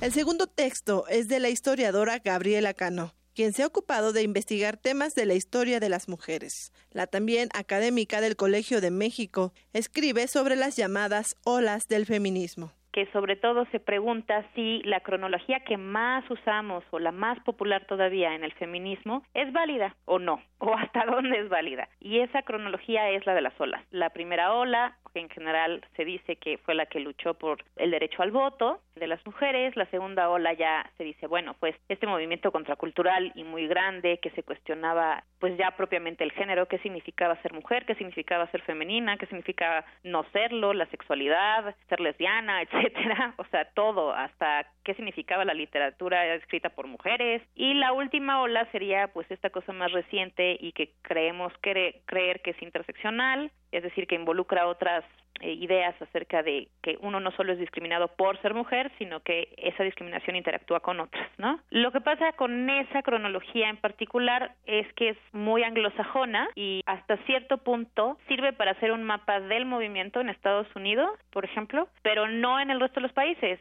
Y en el caso de México es peculiarmente difícil también pensar en términos de olas, eh, en menos de esas olas, la historia del movimiento feminista mexicano o de los movimientos feministas mexicanos. Los otros dos textos reflexionan sobre el arte y el feminismo. Uno de ellos es de la autoría de Sandra Barba. Y el otro texto es de Andrea Yunta, una historiadora del arte feminista, y lo que ella trata de mostrar es que hubo un intercambio entre el feminismo artístico mexicano de los 70 sobre todo de Mónica Mayer y su grupo, y el feminismo eh, californiano, también artístico. Y el otro texto lo escribí yo. Bueno, básicamente mi punto es que, digamos que tenemos una manera eh, a nivel de divulgación de pensar que ya se resolvió el tema de la visibilidad, creando ciertas celebridades, ¿no? Por ejemplo, en el caso de Frida Kahlo, tenemos muchísima información sobre Frida Kahlo, y en contraste tenemos muy poca información sobre las pintoras y artistas en general visuales que vivieron en su misma época y que fue fueron igual de audaces, igual de experimentales, que incluso ella misma, Frida Kahlo, conocía y eran sus amigas o incluso sus enemigas. Entonces creo que a veces hacemos estos atajos y tratamos de crear líderes de los movimientos o celebridades, perdemos de vista a todas las demás mujeres. Digamos que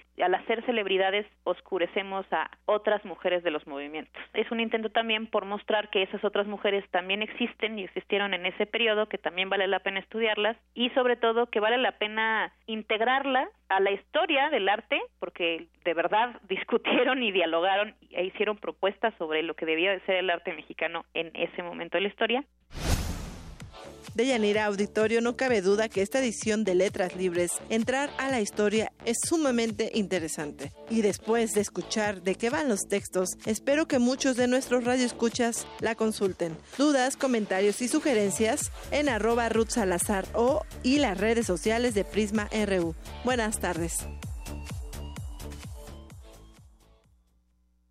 Gracias. Porque tu opinión es importante, síguenos en nuestras redes sociales, en Facebook como Prisma RU y en Twitter como arroba PrismaRU.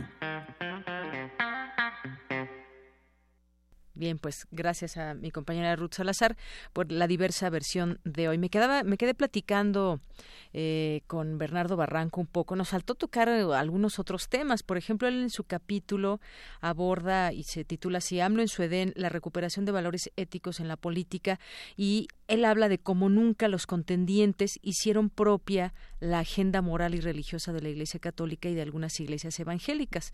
Y bueno, pues aquí trae algunas partes donde se puede entender pues la postura ante la religión de eh, los en su momento candidatos. Dice, por ejemplo, José Antonio Mith, candidato del PRI, con tono catequético, explicó los tiempos de Adviento que preparan la Navidad. Ante mujeres mexiquenses resaltó la vela rosa y pidió rezar por los feminicidios en el Estado de México. Tal cual, no vamos a hacer ninguna opinión. Y luego Viene, por ejemplo, dice, la joya de la corona fue el encuentro entre Ricardo Anaya y el ultraconservador Frente Nacional por la Familia, filial yunquista dado a conocer a los medios. Ahí el candidato Anaya se comprometió a rechazar el aborto, mientras que el candidato independiente Jaime Rodríguez el Bronco reconoció ser creyente pero no muy religioso. A su vez, Margarita Zavala, la candidata independiente, que después se bajó de la contienda, se declaró creyente y con orgullo proveniente de una familia de tradición católica, mientras que Miquel Arreola en la Ciudad de México no desperdició oportunidad en su campaña para mostrarse como un católico apegado a los principios doctrinales de la Iglesia. Dice también en su libro, en este texto, AMLO proclama la, con, con, recurrencia llevar la imagen de la Virgen en su cartera para que lo cuide. Sin embargo, el mayor estruendo fue provocado por el sorpresivo anuncio de la alianza electoral de Morena con el partido Encuentro Social. Así que, bueno, pues algunos otros datos que le podemos compartir para que desde la mirada de estos autores que él coordinó en este libro, pues puedan tener pues los datos sobre esta pasada elección y lo que viene le decíamos pues habrá que hacer un texto también cuando pues quizás después de un año donde ya podamos hablar de esa tierra prometida pero pues ya en el análisis de los hechos y contrastarla con la realidad eh, pero bueno, seguiremos en este tema, por supuesto. Y vamos ahora, vamos a tener una pequeña una pequeña efeméride musical de Moss Allison, que fue un pianista, cantante, compositor estadounidense de jazz y casi nunca grabó fuera del contexto del piano trío. Aquí en esto que vamos a escuchar que ya se me olvidó cómo se llama, que ahorita me va a decir Rodrigo, eh, cómo se llama esta canción. Aquí lo acompaña Swinging, Swinging Swinging Machine. Muy bien, y aquí lo acompaña el trombonista Jimmy Nepper, algo particularmente interesante. Lo conocemos por sus frecuentes trabajos bajo el intenso liderazgo de Charles Mingus, muy lejos del sonido suelto y relajado de Allison. Su compañero de la línea delantera es el saxofonista tenor Jimmy Raider. No es un muy conocido, muy conocido, pero ciertamente competente en el estilo swing. Vamos a escuchar esta, esta pequeña canción, es cortita, nos da muy bien tiempo de escucharla. Y bueno, pues él murió un día como hoy, hace dos años.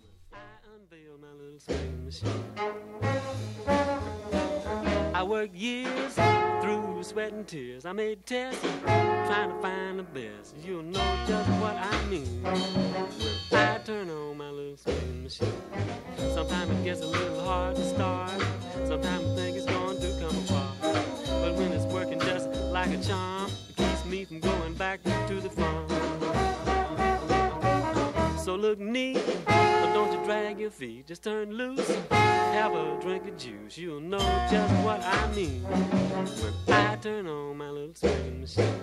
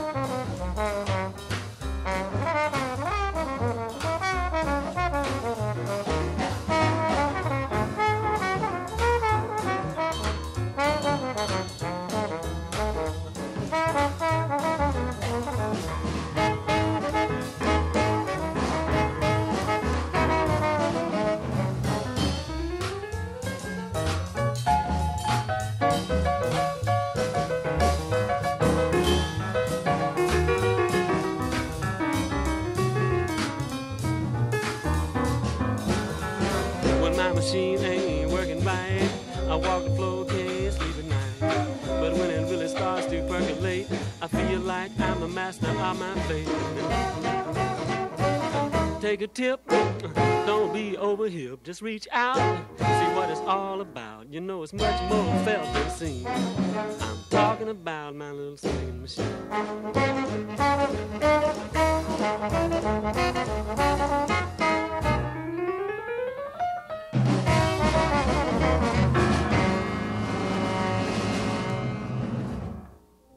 Queremos escuchar tu voz. Nuestro teléfono en cabina es 55 36 43 39.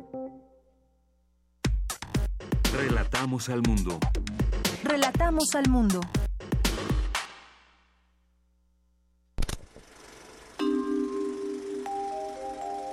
Cine Maedro.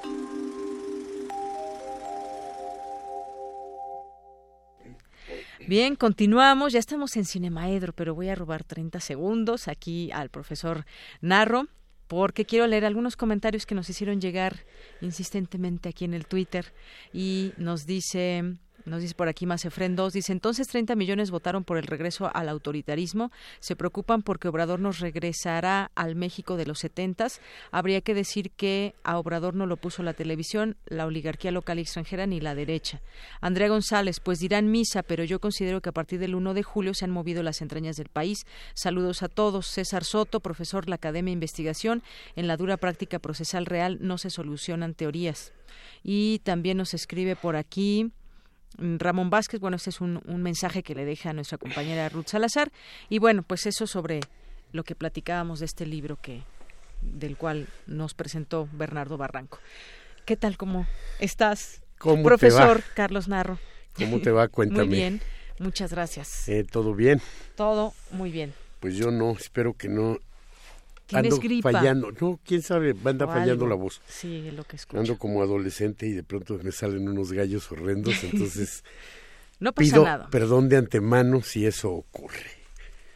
Eh, pues, ¿qué te diré? Esta semana, esta semana nos presenta muchas posibilidades de ver cine mexicano muchas, hay muchas películas estrenándose, hay muchas películas exhibiéndose, algunas que ya llevan un par de semanas. Por ahí traía yo la lista de las que... Para y yo aquí ya traje mi y entonces cuaderno para anotar las recomendaciones también. No quiere decir que sean recomendaciones. ¿eh? Bueno, voy a sacar recomendaciones. Sí, pero quiero quiero este dejar claro que esta semana se están exhibiendo Loca por el Trabajo, de Luis Eduardo Reyes, Los Inquilinos, de Chava Cartas, Museo de Alfonso Ruiz Palacios. Ah, esa me la han recomendado mucho. Tiempo compartido de Sebastián Hoffman. Cómprame un revólver de Julio Hernández Cordón y Bayoneta de Quisa Terrazas. Todo eso es cine mexicano.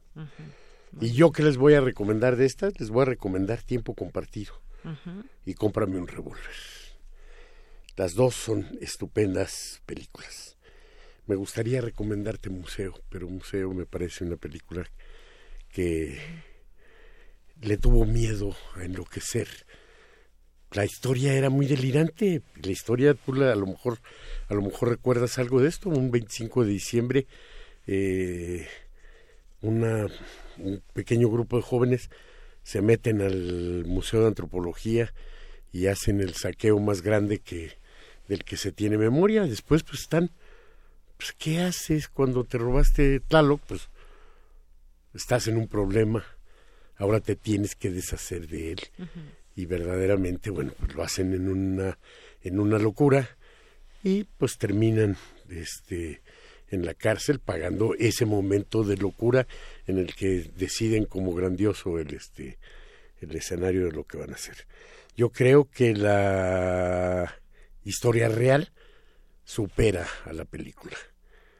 Y eso, bueno, pues yo creo que estábamos acostumbrados a que te dijeran cuando este cuando decías una exageración o algo, cuéntame una de película. Y entonces pues, yo le pediría a Luis Palacios que nos cuente una de película, que no que no se quede con una versión apagada de lo que fue la este, la realidad. En cambio, Tiempo Compartido y Cómprame un Revólver sí me parecen verdaderamente películas que hay que recomendar. Sí, creo que es importante ir al cine mexicano, pero si nada más va a poder escoger una película, yo te diría a ti, escoge una de estas dos, Tiempo Compartido, este o cómprame un revólver. O cómprame un revólver. Eh, Hernández Cordón estrenó esta película en, en mayo en Cannes y le fue muy bien este por allá. Y además es una película que más allá de lo que se imagina uno por el título, es un llamado a la no violencia, al no uso de las este de las ah, armas. Está planteada como una carta de Julio a, a su hijo, está planteada como una cosa en la que nos dirigimos a los se dirige a los niños para enfrentar este problema de la de la violencia recomendando que no nos vayamos este por allá. Ahora, bueno, pues sigue en cartelera una película que yo creo que vale la pena para todo el mundo, eh, más allá de cine mexicano o no cine mexicano, que es este la de ¿Cuál, cuál, cuál? Rapsodia Bohemia. Ah, ya, ya. ¿Ya la viste? Sí. ¿Te gustó? Sí, ya la vi mucho. Mucho. Y es una película más allá, más allá de. Sí, yo también la vi. Si te gusta Queen o te gusta Freddie Mercury, que por supuesto, si estás en ese caso, yo diría es imprescindible. Pero más allá de eso, es una película con una estructura impecable, con una manera de contar increíble y yo diría, bueno, pues es, es quizá de toda la cartelera lo mejor que en este momento se está exhibiendo. Y bueno, pues por otro lado, si también quiere uno despedirse de el gran Stan Lee, todavía sigue en cartelera también Venom. eh, en algún momento este Stan Lee dijo voy a salir más veces en las películas con mis guiones que Alfred Hitchcock en las suyas y terminó por cumplirlo ¿no? entonces hoy por hoy es quizá el este el hombre en la historia del cine con más cameos sí es una cosa esa nada más anecdótica no creo que la importancia de Stan Lee se reduzca a esas apariciones que a veces son francamente graciosas, ¿no? Como aquella en la que llega a una boda con, de sus propios personajes y lo detienen en la puerta y le preguntan quién es y dice soy Stan Lee y, y ni así lo dejan pasar, ¿no? No, lo, no le creen y lo, Exacto. lo sacan de la boda. Y igual puede salir vendiendo pepinos, no son pepinos pues, pero creo que vende hot dogs en alguna de las películas. Entonces sí, sí para los fanáticos se convierte en una cosa así muy importante. Y había el temor de que este que aparece en este en Venom fuera el último, pero resulta que las dos siguientes películas ya los tenía grabados, entonces bueno, pues aparecerá cuando menos en este en otras dos películas después de esto. Yo creo que no, no, perdóname, te, te No, no, a propósito de que estabas hablando de Stan Lee, te quería preguntar si a ti te gusta todo este tema de los cómics y los superhéroes y las películas que pudimos ver a lo largo de todos estos años que además, bueno, se reinventaban personajes y se hacían nuevas historias y vimos Spider-Man no sé cuántas veces, ¿no? Por ejemplo. ¿Qué te voy a decir? Yo cuando, cuando era niño Ujú. leía absolutamente todas las historietas. Soy fanático de la historieta mexicana, pero también en esos tiempos fui fanático del, del, este, del Hombre Araña y los Cuatro Fantásticos. Mucho más que de los, este, que de los cómics de, de DC, los de Superman y, y Batman. Sí. Sí fui fanático de los cómics de, este, de Marvel. Después, los años 70 me tocaron en una visión este, hipercrítica sobre la comunicación. ¿no? Este, uno de nuestros libros de cabecera era para leer al Pato Donald de Mm. Ariel Dorfman. Y eh, por ahí leíamos otro de este Ariel, de, de este era Dorfman y el otro de agresión desde el espacio también, que hablaba sobre los satélites. Entonces, entonces estábamos como muy preocupados por la ideología. Y entonces eh, le dábamos una lectura tremendamente en ese sentido a todo esto. Y entonces, bueno, fue una época en la que no tomé distancia porque me seguían encantando, pero entonces ya los leía este, criticándolos y este, exigiéndoles otras cosas para, posteriormente pues darme cuenta de que sí, finalmente terminaron, sobre todo este Stan Lee, por inventarle una mitología a Estados Unidos, a una este, sociedad sobreimpuesta porque nunca este, rescató verdaderamente nada de sus culturas originarias. No, por ejemplo, nosotros somos tan orgullosos de lo prehispánico que una película como un museo puede tener este tocarnos algo, ¿no? Porque somos así. Y bueno, pues en, a, los estadounidenses les inventa una mitología que no tenía, ¿no? Les da una parte ahí legendaria y demás. De tal manera es importante que el, cómo lo hace, que su principal competidor termina por ir construyendo también un universo este similar, ¿no? O sea, en los primeros años era imposible imaginarse a Batman y a Superman saliendo en la misma historieta o en la misma película. Oye, tenemos una un comentario, pregunta para ti de Twitter. Edgar Chávez García nos dice que la opinión del maestro Narro del estreno de Signos, película de Hugo Félix Mercado. Lamento, así, me excuso, no lo he visto, ¿no? Entonces no, no, este, no puedo, no puedo opinar. Eh, y además, bueno, pues, no sé, no me han invitado. de todos modos, cuando la ve anunciada, eh, si es una película mexicana la voy a ir a ver, trato de, trato de verlas todas. Y ya platicaremos en su momento. Y ya platicaremos en su que Edgar Chávez, como habitualmente nos escucha, pues se enterará. También y si, y si el estreno es en estos días o acaba de ser, dígale que le prometo este tratar de estar en alguna de las funciones. No siempre es fácil, ¿eh? O sea, hay algunas de las películas mexicanas que de pronto te encuentras con que tu única opción de ir a verla es a las 3 de la mañana en la Cineteca o a las 11 del día en este en Ticomán. Entonces, bueno, pues Muy bien. Bueno, estas pues que estas que dije que están en cartelera están están en prácticamente los cines de las dos cadenas y entonces no está tan difícil encontrarlas. Bueno, pues nos quedamos con esas recomendaciones. Ya son las 3 de la tarde. Muchísimas gracias, Carlos, como siempre. Y nos escuchamos el siguiente jueves aquí en este espacio. Gracias a ustedes. Soy de Yanira Morán, a nombre de todo el equipo. Gracias, buenas tardes, buen provecho. Nos escuchamos mañana. Anótame.